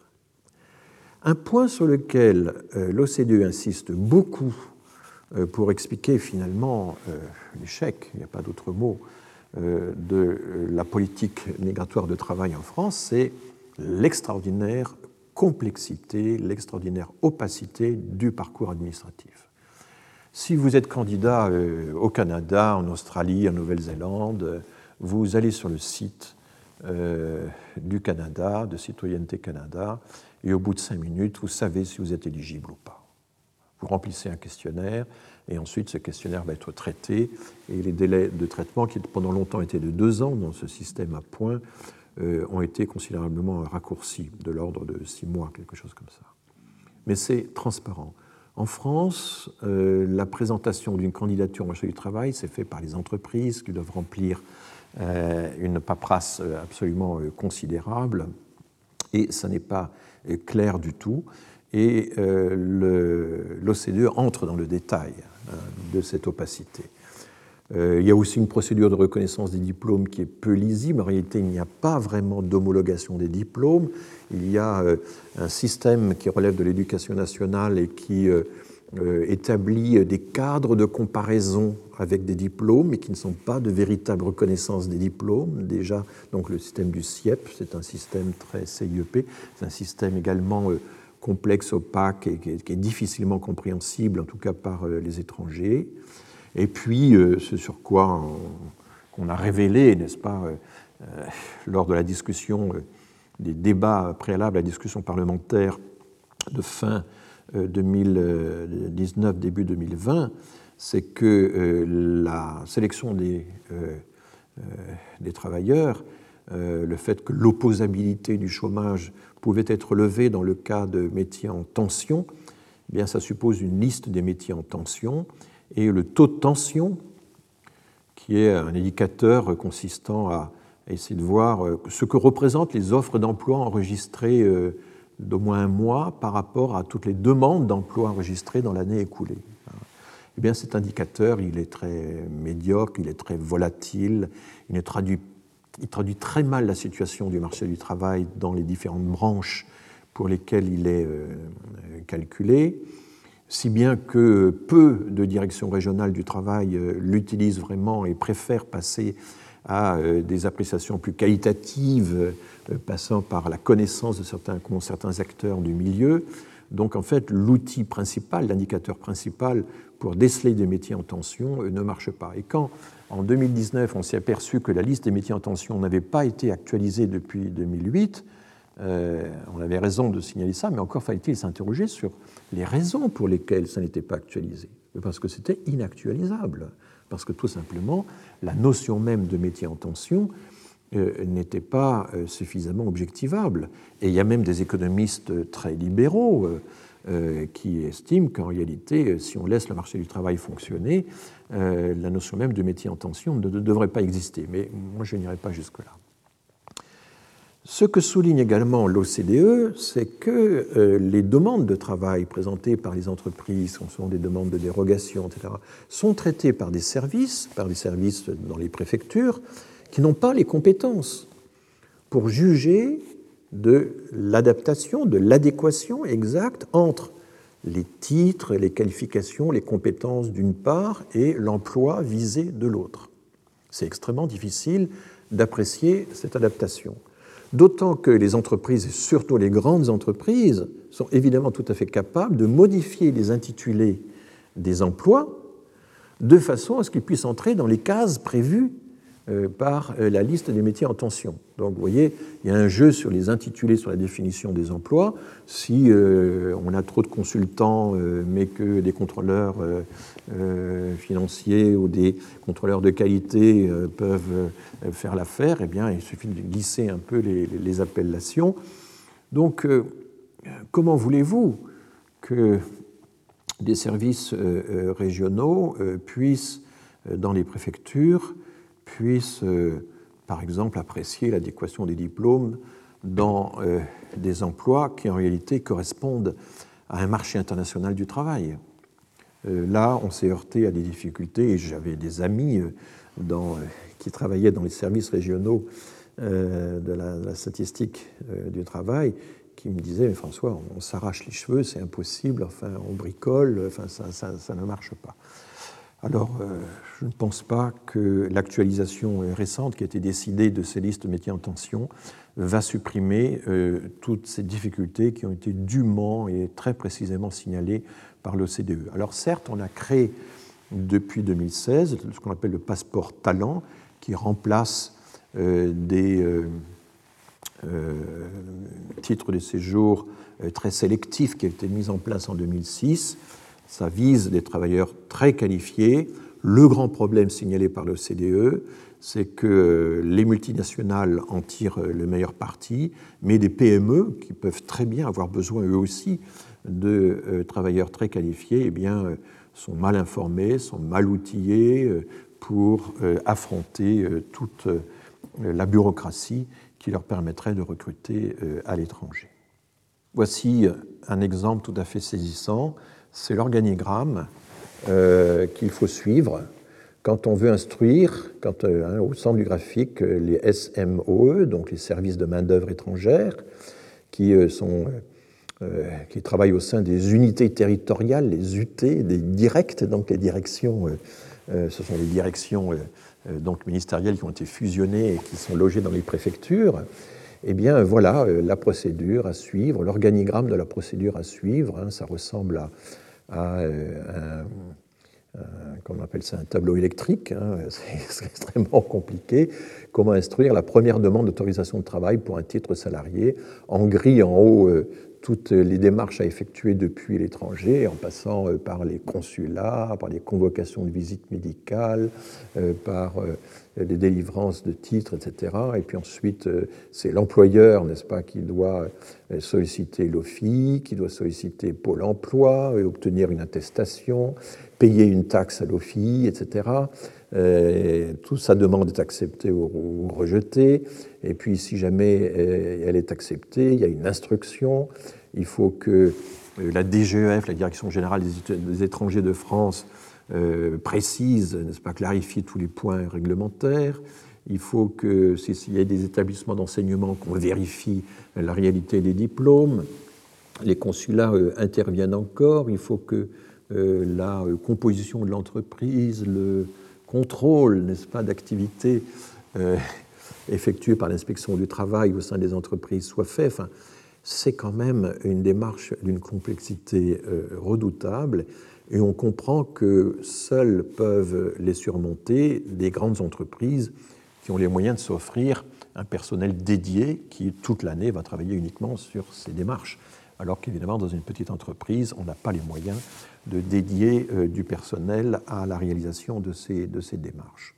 Donc vous voyez, rien d'idéologique dans ces euh, appréciations euh, faites par l'OCDE, rien d'idéologique non plus, j'espère, dans mes propos. voilà. Alors, parmi les cibles de Patrick Stefanini, il y a le droit d'asile. Et bien entendu, du coup, la Convention de Genève, il faut mettre fin à la politique du fait accompli. Et donc là, je crois que euh, de façon claire, mais en fait l'Europe a déjà commencé à le faire, la plupart des pays européens ont déjà commencé à le faire avec les hotspots, donc ces points de traitement d'urgence des demandes qui sont euh, délocalisées à l'étranger. Euh, eh bien, il faut poser en principe que la demande d'asile doit être déposée et traitée quand le demandeur est à l'étranger. La France a l'un des meilleurs réseaux consulaires au monde, utilisons-le. Donc je cite là euh, Patrick Stefanini, mais qui ne fait de cette manière que expliciter, manifester une politique qui est désormais celle de l'Europe, comme l'a très bien expliqué l'autre jour dans notre séminaire euh, Virginie Guiraudon, la grande spécialiste des, politiques européennes.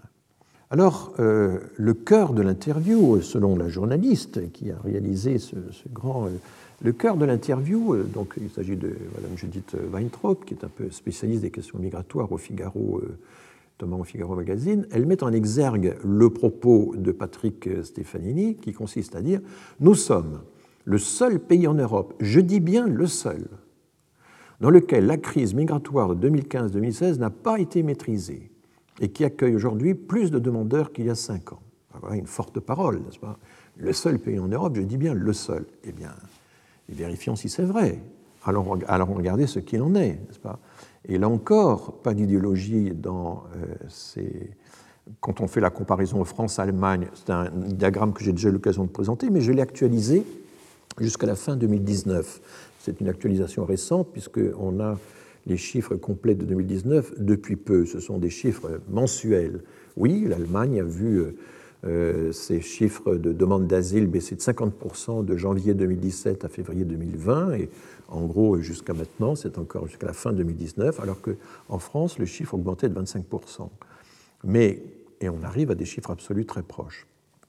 Mais quand on regarde le passé, ce qui nous avons euh, vérifié euh, depuis 2014, car la crise des migrants a commencé avant 2015 et Angela Merkel n'a fait sa déclaration qu'à mi-parcours euh, de la montée des demandes d'asile en Allemagne, eh bien, évidemment, la France a maîtrisé, en quelque sorte, la demande d'asile, puisque pendant les années 2014, 2015, 2016, 2017, elle était très très en deçà de ce qu'a fait l'Allemagne. Elle était très en deçà de la moyenne européenne. Et c'est tout récemment, aux horreurs, qu'elle se rapproche de la moyenne européenne. Donc vous voyez à quel point dire que nous sommes le seul pays d'Europe, je dis bien le seul, qui n'a pas réussi à maîtriser euh, la demande d'asile en 2015, ben ça n'a tout simplement, euh, enfin, c'est vraiment contre, controuvé, parfaitement démenti par les données qui sont les données euh, compilées par Eurostat, puisque tous les gouvernements euh, tous les États membres de l'Union européenne sont tenus de livrer leurs données mois après mois euh, à, Eurostat. Et c'est là-dessus, évidemment, que je me suis euh, fondé pour dessiner ce graphique, qui est un graphique en données absolues.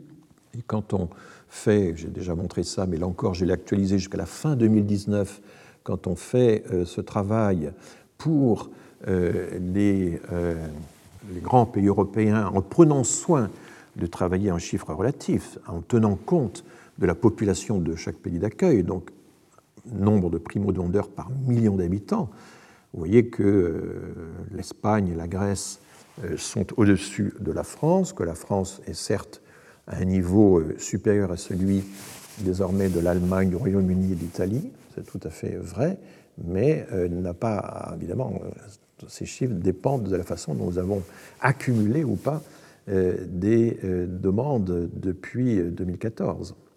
Et quand on réintroduit dans le tableau d'autres euh, pays, la Grèce, Chypre, Malte, sont très au-dessus de ce que nous avons fait, de la même façon que l'Autriche, la Suède, les Pays-Bas, dans un premier temps, ont été très au-dessus de ce que la France a fait. Donc non, nous ne sommes pas le seul pays européen qui n'aurait pas réussi à maîtriser la demande d'asile liée à la crise de 2015. Euh, je n'ai plus beaucoup de temps, il me reste encore deux minutes peut-être, et euh, je suis très frappé aussi de voir, alors là je fais retour à ce que j'avais raconté la dernière fois, n'est-ce pas, la, fameuse histoire de migration de remplacement. Il y a une critique très, très incisive à l'encontre de Jean-Paul Delevoye, donc vous vous souvenez peut-être que c'était un des exemples que j'avais cités euh, d'auteurs qui, en quelque sorte, redécouvraient le rapport de l'ONU sur les migrations de remplacement et Patrick Stefanini lui reproche de croire dans le dernier scénario de l'ONU, celui qui gèle, qui bloque, n'est-ce pas, le, ratio entre les inactifs et les actifs. Eh bien, il se trompe. Euh, en réalité, Jean-Paul Devoix n'a évoqué un scénario de maintien des effectifs absolus de population active. Et sa citation était euh, tout à fait correcte. De la même façon, euh, les critiques adressées à l'AME, à l'aide médicale d'État, sont assez étonnantes, puisque les sommes consacrées à l'AME depuis 20 ans auraient été bien utiles à l'hôpital public français. C'est suggéré que des sommes auraient été détournées du système de santé, n'est-ce pas, au profit euh, des immigrés sans papier. Or, on sait très bien que c'est exactement le contraire, c'est-à-dire qu'une des raisons pour lesquelles aucun euh, gouvernement ne supprime l'aide médicale d'État, c'est que la récupération des sommes de l'aide médicale d'État est indispensable aux hôpitaux qui ont euh, des proportions importantes de migrants sans papier à soigner. Alors, le cas de la France n'a rien à ceci d'exceptionnel que nous avons rendu visible sur une ligne budgétaire à part les sommes dévolues à soigner les migrants sans papier. Mais évidemment, dans des pays comme euh, l'Allemagne ou d'autres pays, on soigne les migrants sans papier, mais sans passer par une ligne budgétaire visible. Et c'est là euh, toute la différence les hôpitaux publics, certains hôpitaux publics, je pense à Bobigny par exemple, s'ils ne percevaient pas les sommes euh, récupérées sur l'AME, seraient en grande difficulté financière. Donc c'est exactement le contraire de ce qui est affirmé ici qui euh, correspond euh, à la vérité. Et je terminerai sur un dernier thème, qui est le thème un peu systématique, l'idée que nous aurions des capacités d'accueil finies. Cette vieille idée que il y aurait des capacités d'accueil qu'on pourrait déterminer, qui seraient finies, qu'on pourrait mesurer et qui seraient saturées Eh bien, là, la réponse est très simple. Il suffit de regarder la part d'immigrés dans d'autres pays européens, la part de la demande d'asile qui a été accueillie dans d'autres pays européens. Ce sont des chiffres qui peuvent être très différents des nôtres, et nul ne peut dire que les capacités d'accueil de la Finlande, de la Belgique, des Pays-Bas, etc., seraient radicalement différentes de la France. Les capacités d'accueil, c'est une notion politique. C'est politiquement qu'elles sont définies. Alors on peut être euh, d'accord ou pas sur l'idée qu'il faut étendre nos capacités d'accueil, nos places d'hébergement, etc mais euh, l'idée qu'il y aurait, euh, qu'il serait possible de déterminer a priori objectivement des capacités d'accueil et ensuite de regarder dans quelle mesure elles sont saturées est une idée qui n'est pas scientifique. En réalité, la notion de capacité d'accueil est une notion tout à fait politique et elle est évidemment liée à la question des droits dont j'ai souligné l'importance dans cet exposé. Merci de votre attention. Retrouvez tous les contenus du Collège de France sur www.colège-2-france.fr.